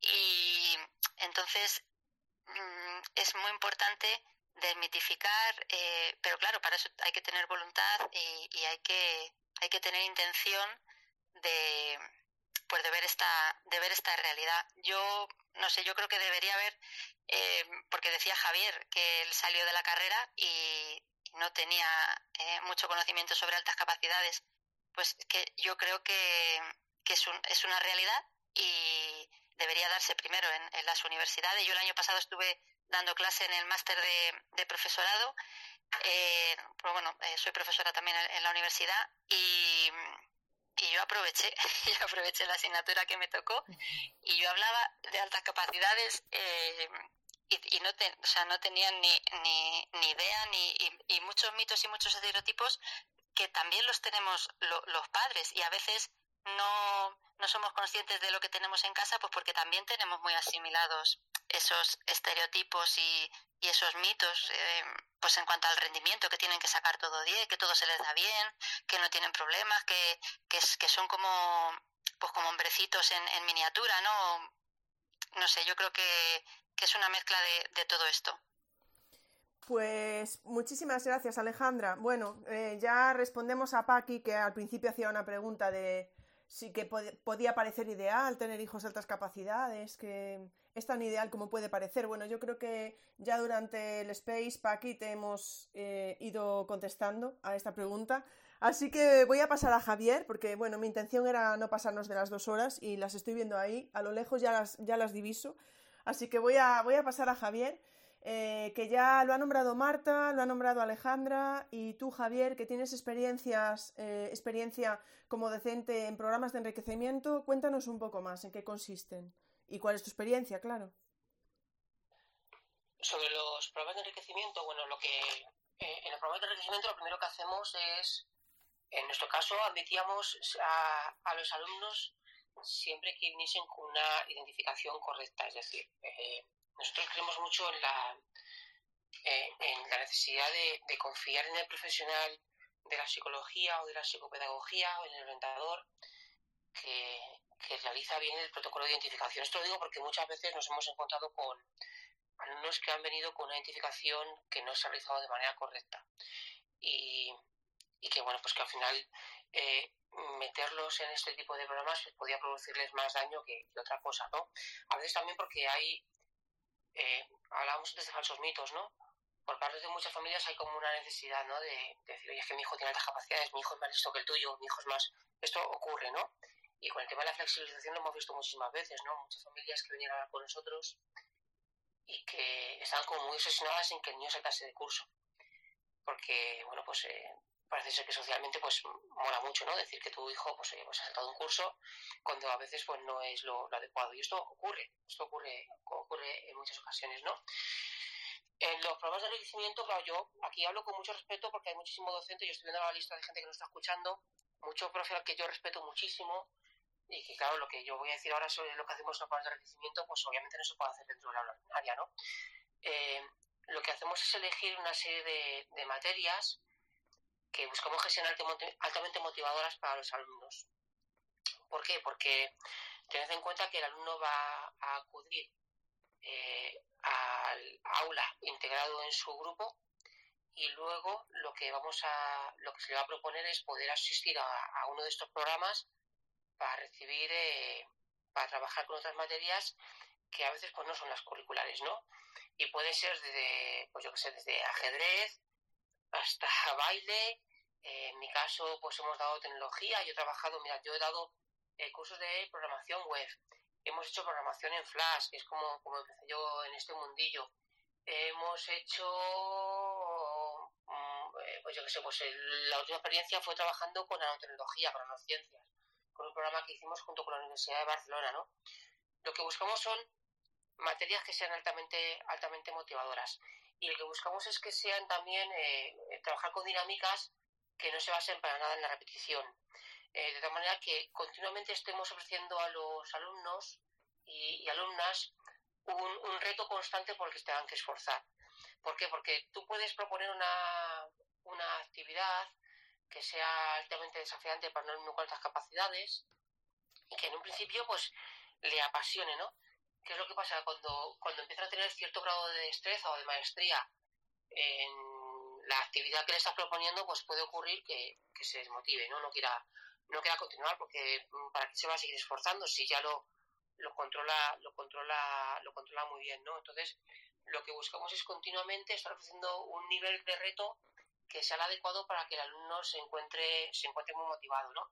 Y luego, como comentaba al principio, ¿no? Lo más importante, tal vez una de las cosas más importantes, es conseguir crear un grupo donde el alumno se encuentre muy cómodo. Alumno, un, sitio donde, donde el alumno eh, pues pueda, pueda ir y sienta que está con un grupo de, chavales y de chavalas con los que se encuentra a gusto, con los que puede hablar, con los que se puede mostrar cómo es y, y no va a ser rechazado por ello, ¿no?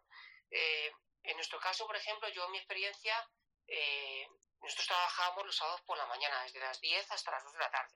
Yo decía, fíjate, para un alumno de primaria o de la ESO, decirlo, llevarse ahí a un cole un sábado por la mañana cuatro horas, cuando ya está en un cole de lunes a viernes y muchas veces no se encuentra nada motivado a estar ahí, pues, eh, pues puede ser percibido por el alumno como un castigo, ¿no? y, pasaba todo lo contrario, ¿no?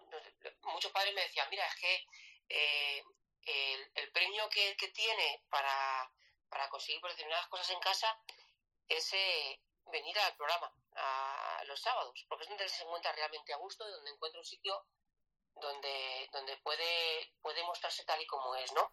Y en cuanto a las materias, pues ya os digo, es que las materias pueden ir cambiando, o sea, al final, la materia para Ahora vale, se te, se te iba un poco la se te iba un poco la voz, Javier.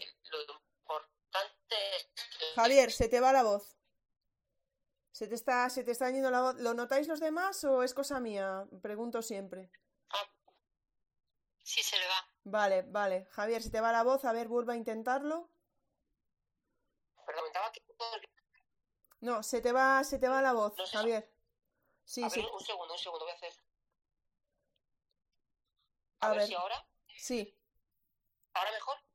Sí. Sí, pues decía que al final la materia casi que no es lo más importante. O sea, lo, lo que se trata es de buscar, pues eso, un, un desafío constante donde el alumno se sienta muy, muy motivado, donde tenga mucha confianza para mostrarse tal y como es, donde encuentre también docentes con los que se pueda expresar con total tranquilidad, esto también es muy importante, y, y donde puedas trabajar en un entorno donde se encuentre muy seguro.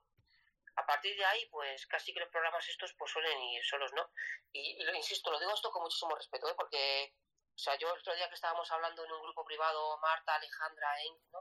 Y yo decía, es que yo, a mí lo que me gustaría es que esto se pudiera hacer en la hora ordinaria, pero a veces pues, no es posible, ¿no? O sea, yo estaba escuchando a Alejandra y estaba diciendo, qué envidia, ¿no? Porque ojalá la experiencia de todas las familias fuera parecida a la que ha tenido Alejandra, ¿no? Que tuvo la suerte de encontrarse con Marta y con Javier, que ha estado muy bien asesorada, que, ha encontrado a docentes, oye, pues que, que le han acompañado en este camino, ¿no?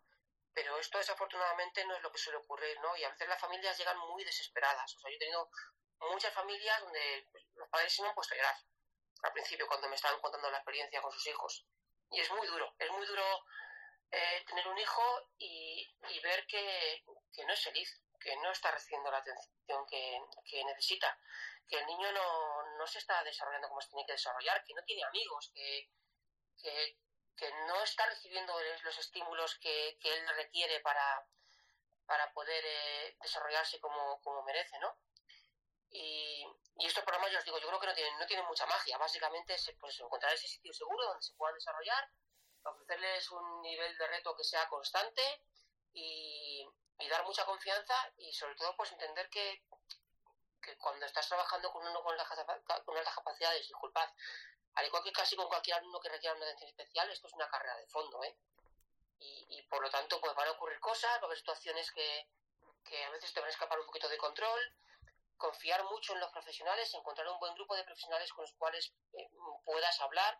El otro día yo leía, por ejemplo, a una, a una compañera de claustro virtual aquí en Twitter, no la voy a nombrar porque no sé si le gustaba que era nombre, ¿no? Pero comentaba pues que tenía un hijo con altas capacidades y que en el centro no le estaban haciendo mucho caso, ¿no? Yo le decía, mira, es que es una carrera de fondo, que tienes que hacer súper presente en el centro.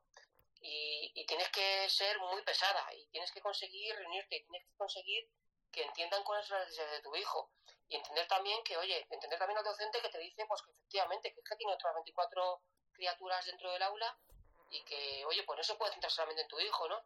E ir dando pasos poco a poco para que cada vez se encuentre más cómodo y que tú veas, pues oye, pues que el niño pues cada vez va al cole pues más tranquilo, más contento, ¿no? Porque, claro, es que, es que esto es educación, aquí no hay recetas mágicas, aquí no, no vamos a conseguir cambiar nuestra situación de un día para otro, esto no, no ocurre, no ocurre aquí y creo que no ocurre prácticamente en, ninguna otra profesión, ¿no? Entonces, pues es lo que os decía, es una carrera de fondo, hay que confiar mucho, mucho en el profesional, hay que conseguir una coordinación entre el centro y la familia que sea exquisita para poder eh, tener un seguimiento de lo que va haciendo el niño y, que tanto el docente como la familia estén muy, muy bien informadas de cómo está trabajando con el niño, qué es lo que está haciendo, qué es lo que ha ido bien, qué es lo que ha fallado, en dónde podemos mejorar y a partir de ahí, pues, pues oye, ir trabajando día a día, ¿no? Eh, preguntabas antes Ingrid decías, oye, ¿qué ha dicho alguien? No, entonces no es la panacea de un niño con altas capacidades. Yo tengo dos hijas y puedo asegurar yo me siento afortunado porque mis hijas no tengan altas capacidades, porque, ojo, pues, pues yo qué sé, casi que es mejor que estén en un percentil alto, bueno, pues que les cuesta a lo mejor un poquito de menos esfuerzo que al resto, pues eh, estudiar y sacar buenas notas y ser felices, pero que no requieran de una atención tan especializada como la que requieren otras capacidades, porque a veces eh, es que agota a las familias, hay familias que acaban reventadas eh, con esto y, y es una pena, es una pena. No sé si estoy respondiendo, Ingrid, o si se me está yendo la olla. No, Javier, no se te está yendo la olla, estás respondiendo perfectamente y contando tu experiencia. Y yo creo que además es un, como un testimonio muy realista. A mí me, me ha encantado. Tenemos a Susana que preguntaba, ¿sois partidarios de las aulas de enriquecimiento curricular en los centros educativos en horario escolar? Yo particularmente, siempre que sea posible, sí. Eh, creo que creo que puede proporcionar una, mejora importante para los alumnos, ¿no? Lo importante es que el alumno pueda estar integrado en su grupo de iguales, como hemos a todos, ¿no? A partir de aquí, si el centro es capaz de dar una atención de este tipo, eh, yo creo que puede ser algo muy, muy positivo. No sé lo que pensaba Marta o lo que pensaba Alejandra. Ahora, ahora les pasamos a ellas. fijaros, eh, son las 9 menos 20. Muchísimas gracias, Javier. Hay bastantes preguntas, ya os aviso que voy a ir haciendo algunas porque, claro, no vamos a estar aquí tres horas. Entonces, Marta, te voy a dar paso, pero directamente, aunque sé que tienes muchas cosas que comentar, te voy a lanzar dos preguntas ya de las que están por aquí, ¿vale, Marta? Para que las apuntes y las añadas a lo que ibas a comentar ahora. Porque Raquel preguntaba que, claro, que si no existen comportamientos disruptivos en la escuela, es más difícil identificar, ¿no? Podemos conseguir una identificación, dice Raquel, cercana a la realidad social. Y otra pregunta, Marta, que sé que, como sé que estás tomando nota, creo, ¿vale? Eh, profe, que se llama así, dice, es habitual que se diga que infantil no se puede diagnosticar altas capacidades y es difícil encontrar material práctico sobre cómo abordar estos casos. Bueno, ¿alguna recomendación? Eh, si quieres mencionar algo mm, sobre este primer comentario, luego recomendaciones, ya sabéis que os las pasaremos por escrito. Marta, de, doy paso. Madre mía, o sea, es que tengo tantas cosas que quiero comentar sobre todo lo que se ha dicho que a ver cómo lo hago de manera coherente y respondiendo también a las dos preguntas eh, que me has hecho, quizá igual empiezo por ahí. Eh, bueno, no sé si empezar por ahí, eh, es que es complicado todo esto, ¿eh? ¿eh? porque después de la intervención de Alejandra y de Javier, que ha sido, bueno, han sido las dos verdaderamente interesantes, pues tengo muchas cosas que comentar o que querría aportar. a ver si soy capaz de hacerlo de una manera, como decía, sencilla y sin enrollarme mucho. Aquí pensaba en varias cosas y es que hay que entender que Mm, los alumnos con alta capacidad son básicamente alumnos que tienen una capacidad potencial cuando la detectamos en edades tempranas y que para que esa capacidad potencial para rendir o esa capacidad eh, potencial que tienen eh, se desarrolle o de alguna manera logremos que eh, desarrollen ese potencial y, bueno, finalmente en la etapa final pudiera tener, ¿no? O lo que se llama eh, socialmente mm, talento, que antes también lo preguntaba alguien, es el talento básicamente es esa capacidad potencial que detectamos en los alumnos sistemáticamente desarrollada. La capacidad o los alumnos de alta capacidad no se desarrollan solos, o es decir, nuestra atención, nuestro apoyo, la labor de todos los agentes que intervienen en la realidad de un alumno con alta capacidad es necesaria, imprescindible, diría, ¿no? La labor del docente es imprescindible, la labor de la familia también, de los compañeros que tiene alrededor, de lo que tenemos en el entorno, básicamente por mm, reordenar un poco las ideas, tendríamos que entender que para que el alumno esté bien eh, eh, acompañado o bueno, eh, acogido, el primer entorno, digamos, fundamental es la familia. Es fundamental para el desarrollo del potencial de sus hijos. Fijaros la experiencia de Alejandra, bueno, no deja lugar a dudas. antes decía Javier, bueno, pues Alejandra también, probablemente ella puede contarlo, pero bueno, ha llorado también muchas veces. Lo que no puede ser es que esto sea un drama para las familias y para los niños y la realidad es que lo es.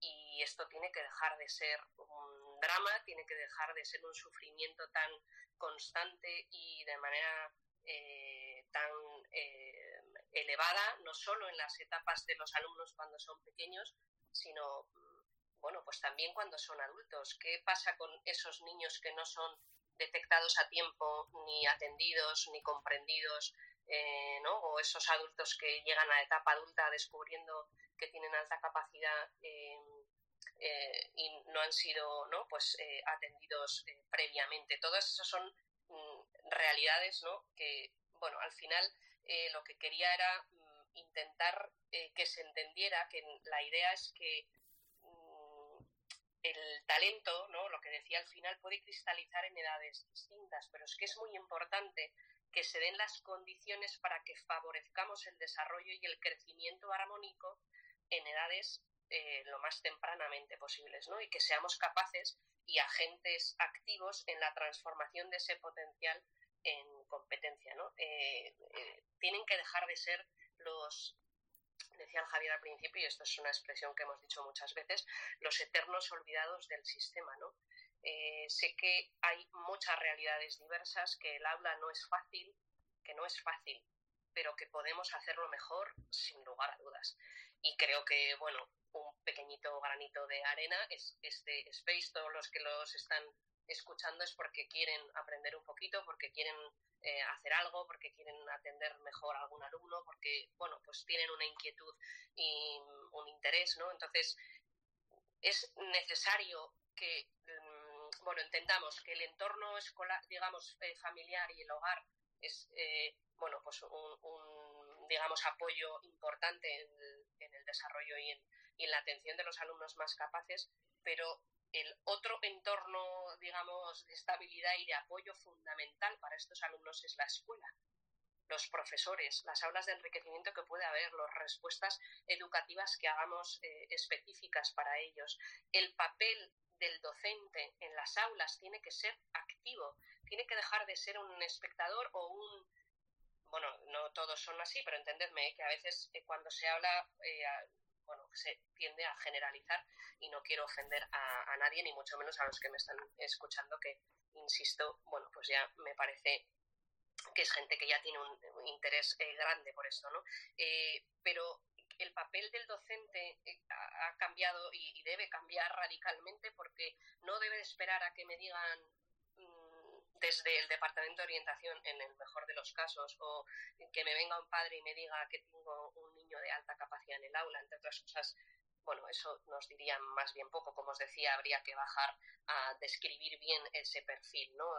qué, significa esto. Pero eh, el, profesor es un constructor de un entorno estimulante para que ese alumno se desarrolle. Por tanto, la función del docente es fundamental, imprescindible y desde el principio.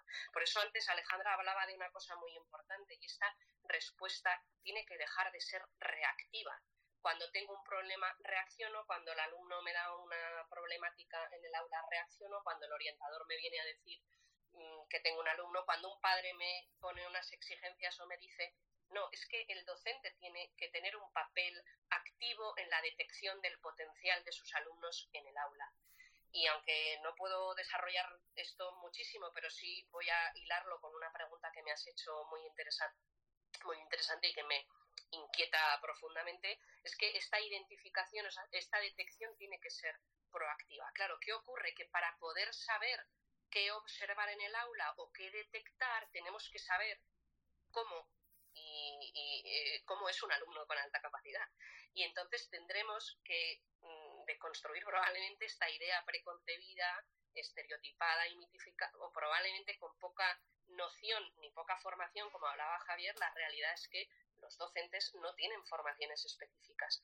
Y cuando se han querido formar, pues también hay un hilo por ahí mío de hace un tiempo, ya lo rescataré, cuando han querido formarse y aprender un poco sobre esto, pues tampoco lo han tenido muy fácil, porque muchas de las cosas que están disponibles para que aprendan, pues ni están muy actualizadas, ni son eh, conceptualmente muy correctas, ni les dan las herramientas y los recursos que necesitan y por tanto todavía lo hacemos más difícil. Bueno, eh, creo que hay algunos recursos y algunas cosas que, que, que, mm, tienen a disposición y estar en Twitter y estar en este space ya nos puede hacer esto un poquito más fácil, ¿no? Pero claro, el papel del docente es eh, fundamental y entonces, claro, para poder hacer esto tiene que tener una serie de eh, criterios o de información sobre qué tengo que observar, cómo es un alumno de alta capacidad, qué cosas tengo que observar en mi aula. Yo diría, y, ya yendo a contestar una de las preguntas que te hacían en infantil, quizá te la tengo que preguntar que me la recuerdes del todo, pero me parece que más o menos la, recuerdo. Eh, yo animaría o diría a los que nos están escuchando, a los docentes que nos escuchen, es que tienes o has tenido o tendrás alumnos de alta capacidad en tu aula. Aunque se te hayan pasado por delante o aunque no lo pensaste nunca o aunque nunca te dijeran que esto existía. Es que de uno a tres alumnos mm, ah, aproximadamente podemos encontrarnos de uno a tres alumnos eh, con este perfil en el aula, con un perfil diferente entre ellos, pero es una realidad que existe, aunque no la detectemos o aunque no sea tan evidente. Y la otra cosa es que no solo que las tienes, es que te necesitan y, necesitas, y necesitan que tengas un papel importante porque eh, es fundamental que, eh, bueno, pues que la respuesta del docente, como decía Alejandra, no podemos dejar la respuesta de estos alumnos a la suerte y la gran mayoría de las familias cruzan los dedos al inicio del curso y a ver si tenemos suerte, a ver qué tutor me toca. Esto no puede ser, no puede seguir pasando, ¿no? Y entonces, al, respecto a la pregunta sobre eh, la etapa de infantil, me parece que te hacían, ¿no? Y, si no hay, eh, voy a hilar las dos preguntas, ¿no? Si no hay comportamientos disruptivos, ¿cómo identificamos esto? Bueno, pues hay toda una serie de características, hay eh, cosas que se pueden leer, hay incluso instrumentos que nos pueden facilitar un poco esta tarea de la detección. Es cierto que en España tenemos pocas o pocos instrumentos para esta fase previa, para ayudar al docente a que detecte o que pueda estas cosas que observa, pueda mm, de alguna manera eh, valorarlas o, estas observaciones poderlas, eh, bueno, eso, valorar de algún modo y ver si eso que está observando en el aula esos comportamientos del alumno, esas preguntas, esas inquietudes, esas cosas que observa, pueden deberse a que pudiera haber ahí un perfil de altas capacidades y entonces, bueno, pues seguir los procesos siguientes. Entonces aquí es muy importante que también cambiemos esta cultura. De, el docente tiene este miedo a decir, bueno, a mí hasta que no me digan que tengo un niño o hasta que no me den un diagnóstico, bueno, esto eh, es que probablemente me voy a meter eh, aquí en un Belén importante, así que me voy a retirar un poco, luego si sale pues lo hablamos, pero mm, es importante entender o diferenciar entre lo que es la detección, es decir, observo conductas y creo que pudieran ser sobre esto, a ponerle una etiqueta a un alumno o determinar un, o tener un dictamen que eso no es cometido del docente pero sí el docente tiene un papel previo importantísimo en la manera de la vamos, de la identificación eh, proactiva fundamental y después posterior para dar esta respuesta. ¿no? Entonces, eh, para la pregunta de cómo podemos observar, pues conociendo bien cómo es el perfil de un alumno de altas capacidades, qué cosas puedo observar, cómo se comportan de manera. Luego hay, eh, obviamente, como hablábamos, grandes diferencias entre ellos. Pero claro, si no conozco nada sobre las altas capacidades, es difícil, difícil que yo detecte nada en mi aula. Más bien, eh, bueno, pues probablemente me pasarán por delante muchos porque estoy esperando a tener un Einstein en clase y de esos pues no vas a tener, muy probablemente, ¿no? Eh, y luego al RARRES, pregunta de, infantil, bueno, y el tema de la, de la, edad temprana y la precocidad, que es un tema que, bueno, pues también bastante interesante, que a mí, mm, bueno, y, sin querer meterme en muchos eh, berenjenales o abrir muchos melones, es que es importantísimo eh, la detección temprana y desde luego en edades eh, en, la etapa de infantil, claro que se pueden detectar cosas, muchas cosas. Hay niños que logran hitos evolutivos y un desarrollo mucho antes que el resto. Y esto de decir que hay que esperar a no sé qué edad para em, determinar o que cristalice su capacidad, pues em, no sé dónde lo han leído porque, bueno, tiene poca eh, apoyatura. En edades tempranas, claro que tenemos que observar cosas. ¿Eso quiere decir que vamos a determinar que ese niño va a lograr no, no, no podemos saberlo. Pero sí, mm, y desde luego la investigación en otros campos que no son el, académico, que bueno, probablemente se ven como de manera más fácil, eh, los músicos, los artistas, los científicos, eh, en campos del mundo, por ejemplo, del deporte, eh, sí se observa que estos alumnos se introducen en sus campos de edades, en, manera, en edades tempranas. Hacía no mucho hice un tuit también sobre el tema de la precocidad. Bueno, ya lo que iba. Como se trata de aquí, bueno, el papel de la familia es muy importante, ¿no? Los padres tienen aquí un papel eh, crítico.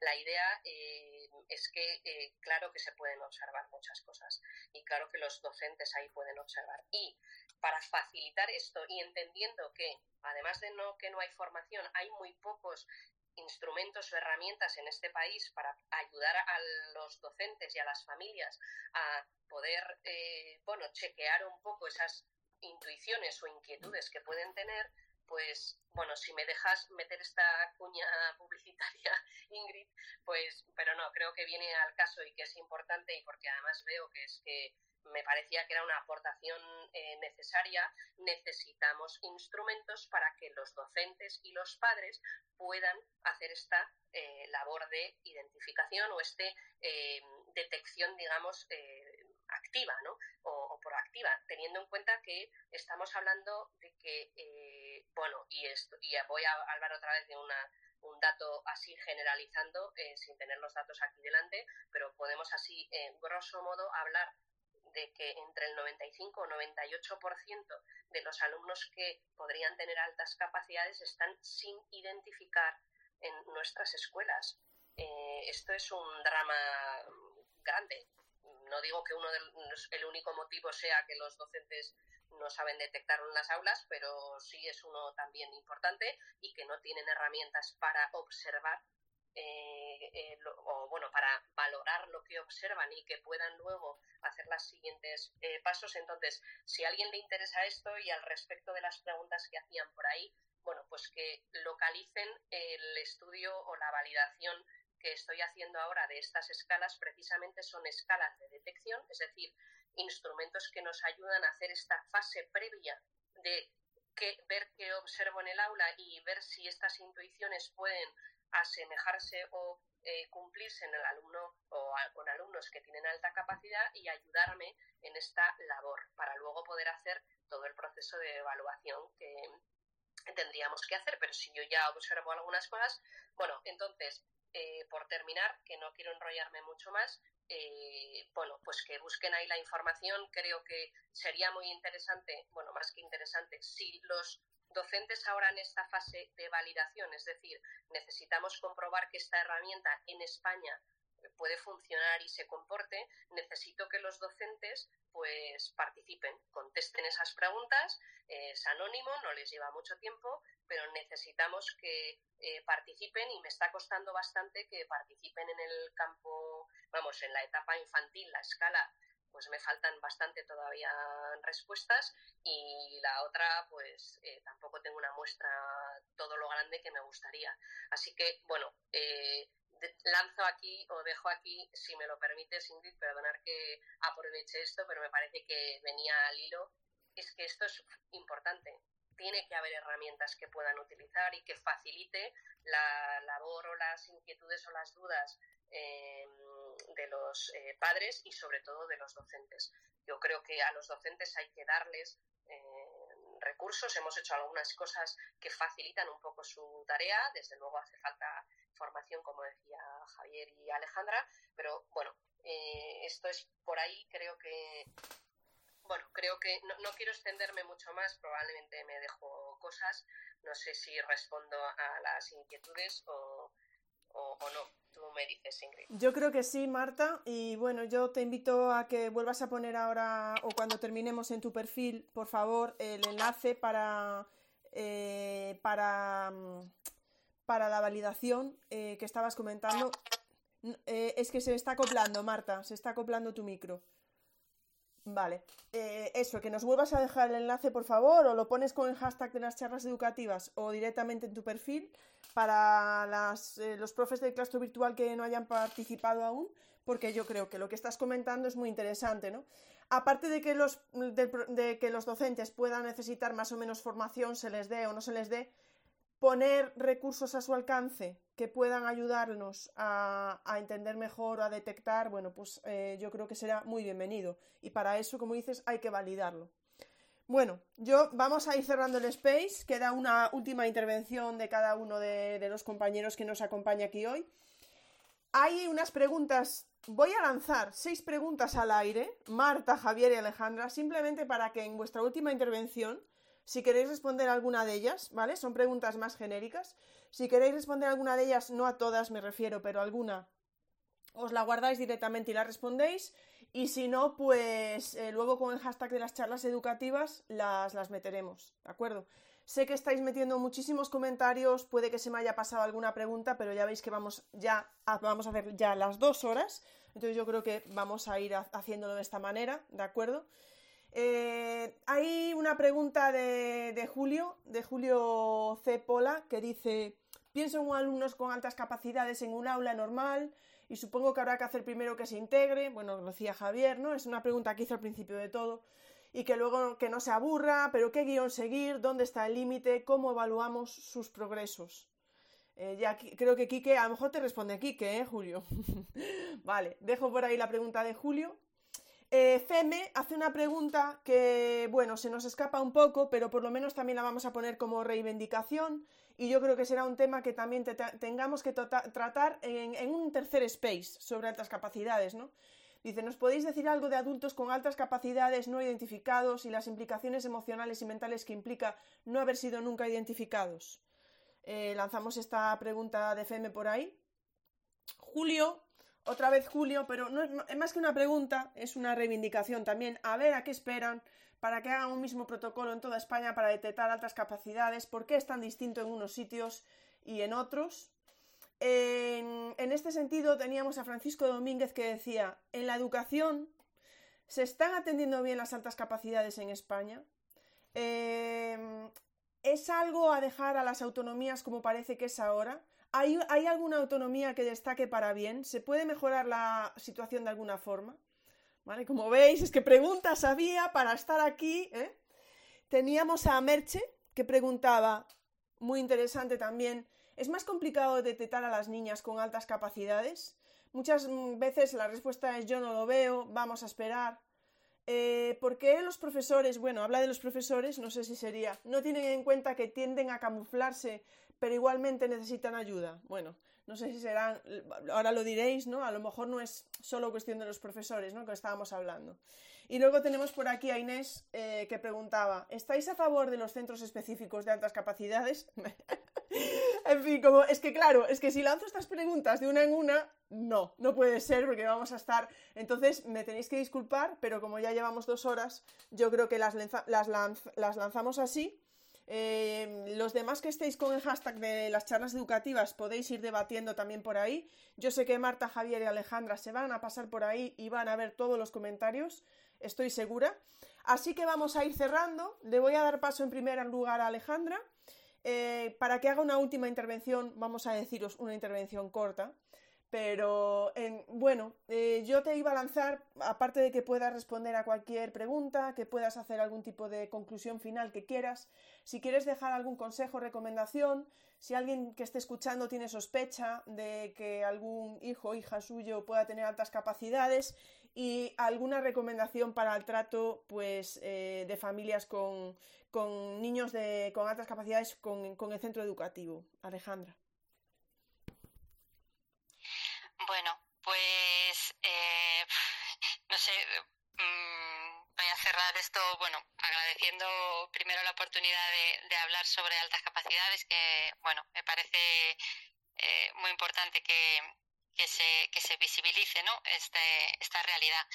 Y algún consejo recomendación, pues como una sospecha, como hemos dicho, como han dicho Marta y Javier también, me parece muy importante que, que los padres, que somos los, bueno, pues los primeros que quizá eh, notemos algo, pues que sin ningún drama y, y bueno, pues con, con, premura, ¿no? Pues hacer esa, esa evaluación y, y yo animo a, a todas las familias, también a los profesores, que, pues eso, a desdramatizar un poco la situación, que no pasa nada, que ni se es mejor ni peor persona, ni, ni más complicaciones ni menos, pues bueno, pues una situación diferente que, que cuanto antes sepamos eh, si, si tiene altas capacidades o no, pues antes podremos eh, buscar soluciones, eh, buscar recursos, contactar con expertos, asociaciones, lo que sea. Y luego en cuanto a la relación con, con el centro, pues a ver, yo son consejos o recomendaciones de, de, lo que yo he hecho y, me ha funcionado mejor o peor. También es cierto que conozco a, familias eh, pues que lo han pasado muy mal, que han tenido que, que ya llevan varios centros educativos, eh, incluso bueno, pues algunos con inspección, con, con denuncias. Bueno, es, es, una pena que esto eh, tenga que ser así, pero bueno, pues también hay que entender que las familias a veces pues no aguantamos más, ¿no? Como decía Marta antes, o pues yo es verdad que, que me ha tocado llorar muchas veces y, y, bueno, pues es, es muy triste, pero yo lo que recomiendo es, si tienes sospechas, eh, asegurarse lo primero, solicitar al centro de evaluación, quien pueda, si no le hacen caso, porque también es cierto que los orientadores están muy saturados eh, y aparte de, de, que no tienen horas suficientes, pues como decíamos, esta realidad pues es la que se deja para el final de la evaluación y para el final supone a veces esperar tres o cuatro años para que puedan evaluar a, tu hijo. Entonces, eh, como decía Javier, que estoy totalmente de acuerdo con él, esto es una carrera de fondo y tal y como está la situación ahora mismo, eh, y es que las respuestas son reactivas, que, bueno, pues en general se sabe, se sabe poco, hay mucho estereotipo. Entonces, eh, yo, como decía Javier, pues las familias tenemos que ser muy pesadas. Yo siempre digo que soy una madre cansina eh, y quizás por ser tan cansina, mm, pues quiero creer que a veces se han conseguido eh, las cosas en, el centro de mis hijos, ¿no? Porque he intentado siempre, pues por supuesto, de buenas formas, eh, intentando estar bien asesorada y proponer cosas y yo siempre les he dicho a los profesores, prefiero que probéis cosas y que no funcionen a que no se haga nada con, con mis hijos, sobre todo cuando veis que están mal, que no están bien, que en, el aula, que no quieren venir al colegio, que, que, se aburren, que bueno, pues lo que, lo que ya hemos estado comentando en todo este este espacio. Y no sé, la verdad que, agradecer de nuevo la oportunidad eh, de, de, hablar de este tema. Seguiré aquí, sobre todo con, bueno, con Marta, con Ingrid, con, con Javier, hablando horas, porque hay mucho, hay mucho que hablar. Pero bueno, sí, bueno, agradecer a, a todos el, el habernos escuchado y, y bueno, a los que tengan sospechas, tanto familias como profesores, que se lancen con la, con la identificación y con la atención y no, como decía, y no hay recetas mágicas, cada niño es diferente y yo creo que lo mejor es intentar conocer al niño tanto como familias como profesores pues cómo es el niño y qué se puede hacer para que, para que se desarrolle lo, mejor posible. Muchísimas gracias, Alejandra. La verdad es que ha sido un auténtico placer contar contigo hoy y poder escuchar tu experiencia. Y es que me da la sensación de que cualquiera de vosotros tres necesitaría un space por separado. Bueno, o, o, juntos, hacéis muy bien grupo, muy, muy buen grupo. O sea que no sé, quizá también pues uno que durara seis horas eh, sería la otra opción, ¿no? vamos, a tener que empezar los spaces a las 4 de la tarde de domingo, ahí compitiendo con las películas de Antena 3 y, hacer un space de... Marta y yo tenemos mucho carrete. El pobre Javier eh, ha, sido más, más comedido y ha sabido sintetizar. Yo es que me voy por las ramas enseguida.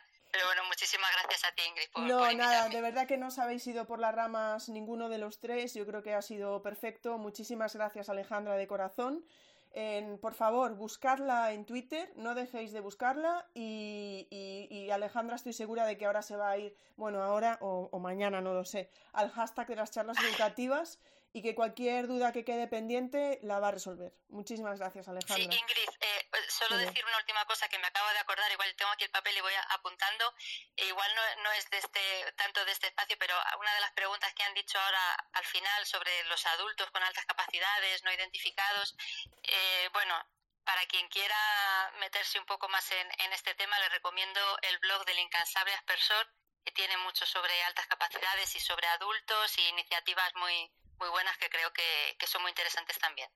Pues Alejandra, si puedes, mételo ahora, mete un tuit o algo por si a alguien se le escapa o, o ponlo con el hashtag de las charlas educativas. Yo te lo había escuchado más veces, lo del incansable aspersor, pero bueno, de todas maneras, eh, dejadlo por ahí escrito para que la gente pueda recogerlo. Muchísimas gracias, Alejandra. de acuerdo, muchas gracias. Javier, te toca, vamos a ir terminando. Muchísimas gracias, de verdad. Es un placer eh, estar hablando contigo aquí hoy. Y bueno, eh, no sé si podrías darnos, además de si quieres contestar algunas de las preguntas que se hayan lanzado, ¿qué consejo darías a esos docentes que, mm, bueno, que vayan a estar en el aula con alumnos de altas capacidades? Eh, Marta, que son todos, ya lo sabemos, Marta, Alejandra. Pero, ¿qué consejos podrías darle desde tu experiencia, Javier, para ir cerrando? Vale. A ver, bueno, yo en primer lugar agradecer que, hayáis contado, eh, contado conmigo hoy en, esta charla. ¿eh? Ha sido un placer, lo sigo diciendo. Veo el listado de gente que nos está escuchando, gente a la que yo conozco y que respeto muchísimo y que y bueno, espero que esta charla pues haya, haya ayudado un poquito, ¿no? Ha habido una pregunta que me ha parecido muy interesante y además yo tenía mis notas que hoy lo quería comentar y, me, viene, me viene muy bien, ¿no? Preguntaban por el tema de las niñas y altas capacidades. Mira, yo, en mi experiencia, eh, la proporción niño-niña cuando empiezan los programas de enriquecimiento y son pequeñitos, pues los cogemos prácticamente cuando terminan infantil, es de aproximadamente un 50%.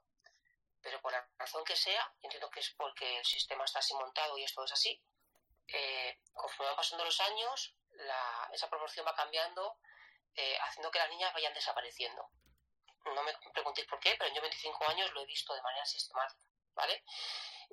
y perdemos estamos perdiendo muchísimo talento femenino al que por la razón que sea pues no estamos atendiendo de manera correcta y no sabemos y no estamos respondiendo tal vez sea sea un buen tema tratar en un tercer space como decía Singrid ¿eh? pero bueno no quería dejar de nombrarlo porque eh, a mí como docente me duele me duele ver que esto que esto que esto ocurre ¿eh? y, y, es algo como os digo sistemático ¿eh? A ver, con respecto a cómo tratar a estos alumnos, yo no lo he comentado antes, ¿no? Yo siempre, cuando trabajo con estos alumnos en el aula, yo siempre lo primero que hago es dedicar 10 minutos, que claro, es un lujo, ¿no? En el aula ordinaria no puedo hacerlo, pero yo siempre dedico 10 minutos a, que me cuenten cómo les ha ido la semana, a que, bueno, pues a crear grupo y, y a que se abran un poco y contarme pues cómo ha sido su día a día, ¿no? Y ver pues pequeños logros que han ido logrando y que de, las, de los cuales estén orgullosos o que me cuenten eh, qué les preocupa para que en grupo lo podamos estar e intentar pues llegar a una solución, ¿no? Porque a veces la inteligencia del grupo pues ayuda ayuda a, mejorar ese tipo de situaciones, ¿no? Confiar mucho en, en los profesionales, como decía, hablar mucho con el alumno, entender muy bien cómo es él individualmente, intentar eh, responder de la mejor manera posible. Eh, y como familias, pues, como he dicho antes, pues sobre todo, pues hacerse muy presentes y, confiar mucho en los profesionales que a día de hoy pues sabemos cómo están las aulas, los docentes están hipersaturados, hipersaturados. Eh, pues ya sabéis que en este país nos encanta cambiar de ley general de educación cada, cada cuatro años. Estamos en el medio de, una de ellas. Eh, esto provoca un montón de, de dificultades para trabajar dentro, de, dentro del aula, ¿no?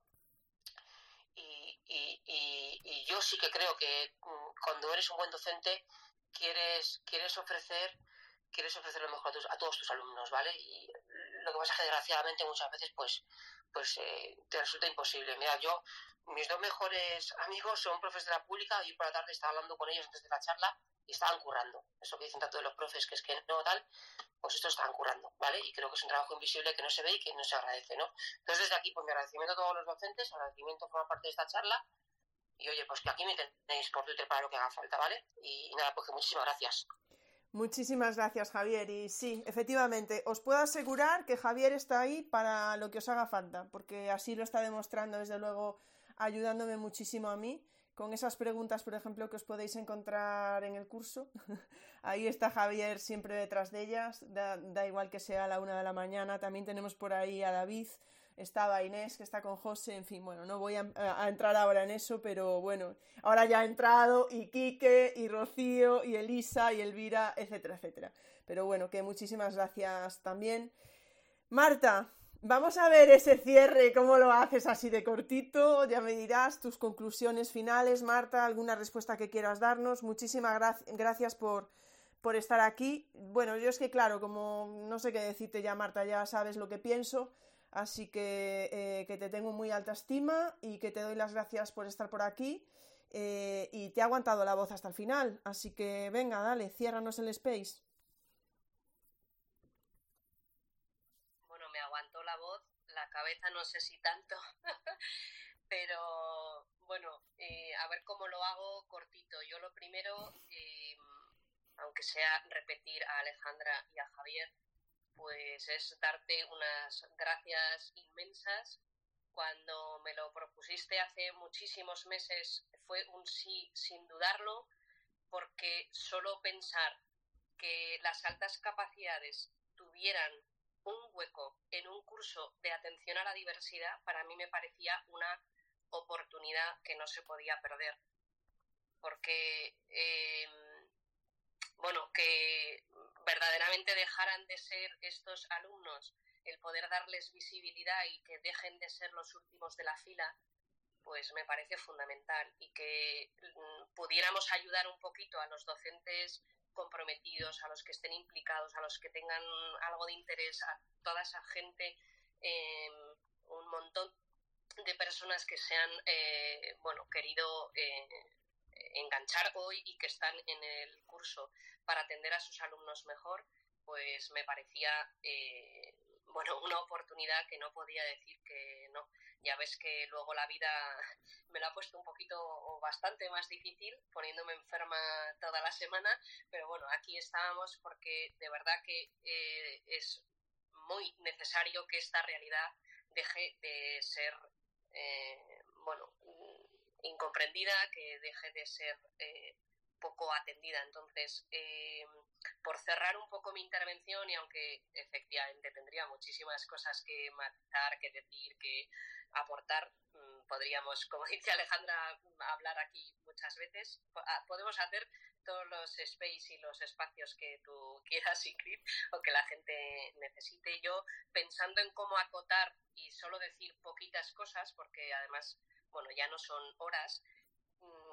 Y además Alejandra y Javier han dicho cosas eh, verdaderamente interesantes al respecto del papel de los eh, profesores y de los padres, y no me quiero eh, repetir, pero desde luego a las familias les diría que no lo dejen, que no se rindan, que se em, arropen bien de otras personas, de otras familias, de personas que les puedan asesorar y que les acompañen en esta trayectoria, que ojalá empiecen a descubrir y a encontrar pues docentes, eh, eh, centros educativos y personas cada vez más sensibilizadas y que comprendan la necesidad de esta realidad, ¿no? El, docentes que se acerquen a esta realidad pues con empatía y que construyan. Pero por terminar, yo quería decir como tres eh, cosas que, bueno, eran pocas, pero pensando en las personas que nos escuchan y que la gran mayoría son eh, docentes o que se dedican a la, bueno, pues al mundo educativo, eh, lo primero es que,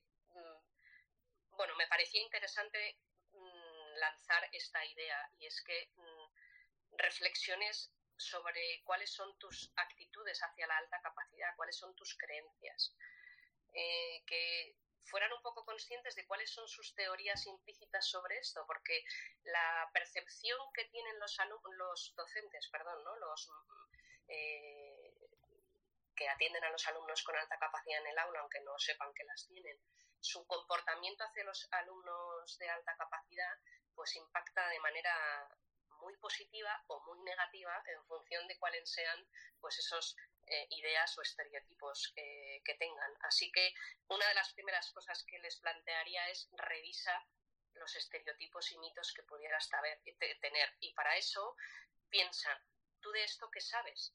¿O cuál es tu formación? ¿Qué te han hablado en la carrera o posterior? ¿O cuáles son tus fuentes para saber eh, algo sobre esto? Y entonces la segunda cosa que pensaba es, después de hacer esta reflexión y ser consciente de qué pienso o qué sé sobre esto, mm, la siguiente cosa que pensaba es, bueno, pues yo os animaría a leer, a estudiar, a aprender. Hay recursos a vuestra disposición más o menos eh, grandes en función del tiempo y de las posibilidades y de las circunstancias de cada docente del centro en el que esté, de las características ¿no? del alumnado que esté recibiendo, pero tenemos desde estos space mm, fantásticos, eh, vídeos, hilos en Twitter, eh, cosas que compartimos, libros, blogs, hasta, bueno, pues te puedes hacer un máster si quieres. Y por último, mm, pensaba, bueno, piensa qué puedes hacer diferente en relación con las altas capacidades en tu práctica diaria mañana o pasado mañana, si hoy te has quedado bueno, demasiado atascado. Y aquí, pues, eh, concretaba en conoce el perfil concreto de tu alumno. Si sabes que tienes un alumno de alta capacidad, conócelo. Y para eso, bueno, pues hay algunas herramientas que hemos puesto a disposición y que podemos, bueno, pues seguir charlando o comentar y, compartir en, en, hashtag y en redes y, y ya está. Creo que este era un poco, bueno, pues mi cierre seleccionando, por supuesto, entre todas las grandísimas cosas que, o bueno, muchísimas cosas que se me ocurrían decir. Y nada, y gracias porque ha sido un placer compartir contigo este ratito, pero sobre todo también con Alejandra y, Javier. Así que espero que, bueno, pues que a la gente le haya servido, que le haya sido útil y, ya está. Y aquí estoy. Eh, cuando me recupere estaré un poquito más, ¿vale? Muy bien, Marta, me quedo con eso. Ha sido un placer estar contigo, pero sobre todo con Javier Alejandra. Me quedo con eso, ¿eh, Marta? Por supuesto, tenías que decirme que, no, que me odias eh, profundamente. Bueno, de verdad, no quiero, no quiero alargar más esto porque Marta, el micro. Vale, gracias. No quiero alargar más esto, se lo vamos a perdonar porque está mal. Marta está mal y ya está mal, lo sabemos, no pasa nada. Eh, no quiero alargar más esto porque, porque la verdad, los tres han cumplido, los tres han hecho una conclusión corta, así que yo no lo voy a alargar más. Creo que han quedado muchísimas cosas en el aire muchísimas preguntas que, habéis hecho con el hashtag. Os las agradezco eh, de corazón, pero bueno, creo que ya mm, extendernos más allá de dos horas y media, pues no creo que, sea positivo para, para, nada, ni para nuestra salud mental, ni no lo sé ya. En fin, recordad que yo ahora me tengo que poner a preparar el podcast, me darán las tantas, así que bueno. Muchísimas gracias a todos los que nos habéis acompañado hoy, a todas las personas que nos habéis acompañado. Gracias de corazón, gracias por vuestras preguntas, por todo lo que habéis compartido con el hashtag de las charlas educativas. Alejandra, Javier, Marta, ha sido un auténtico placer, un honor contar con vosotros.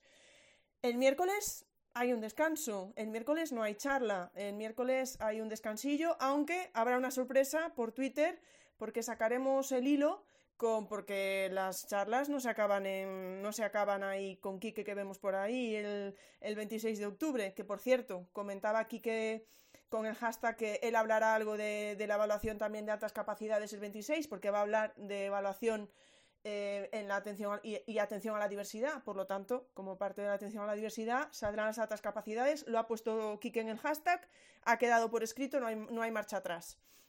Entonces, simplemente que, las charlas no acaban en, octubre. Entonces, para saber qué se nos viene encima en noviembre y en diciembre, este miércoles, ya que es festivo, que sepáis que sacaré un hilo en algún momento, no me, no me preguntéis cuándo porque no lo sé, pero en algún momento del día del miércoles, probablemente sí, probablemente sea la hora de la charla, a las nueve y media, ya para que sea así una tradición, saldrá el hilo para que podáis ver qué se nos vienen las charlas en noviembre y en diciembre que, está ahí, ¿eh? está a tope, ya os lo digo. Sin más, muchísimas gracias a todos y por lo tanto nos vemos el domingo que viene, nos vemos, no, nos escuchamos dos spaces seguidos, el domingo que viene que vamos a hablar de familias, vamos a tener más familias. Hoy teníamos a Alejandra y la semana que viene tendremos más, para, más familias para hablarnos de familias y diversidad. Así que hasta el domingo que viene, pasad una buena semana y descansad el miércoles. En cuanto esté disponible el podcast, ya sabéis que os lo meto en Twitter, ¿de acuerdo? Un abrazo enorme, chao, chao.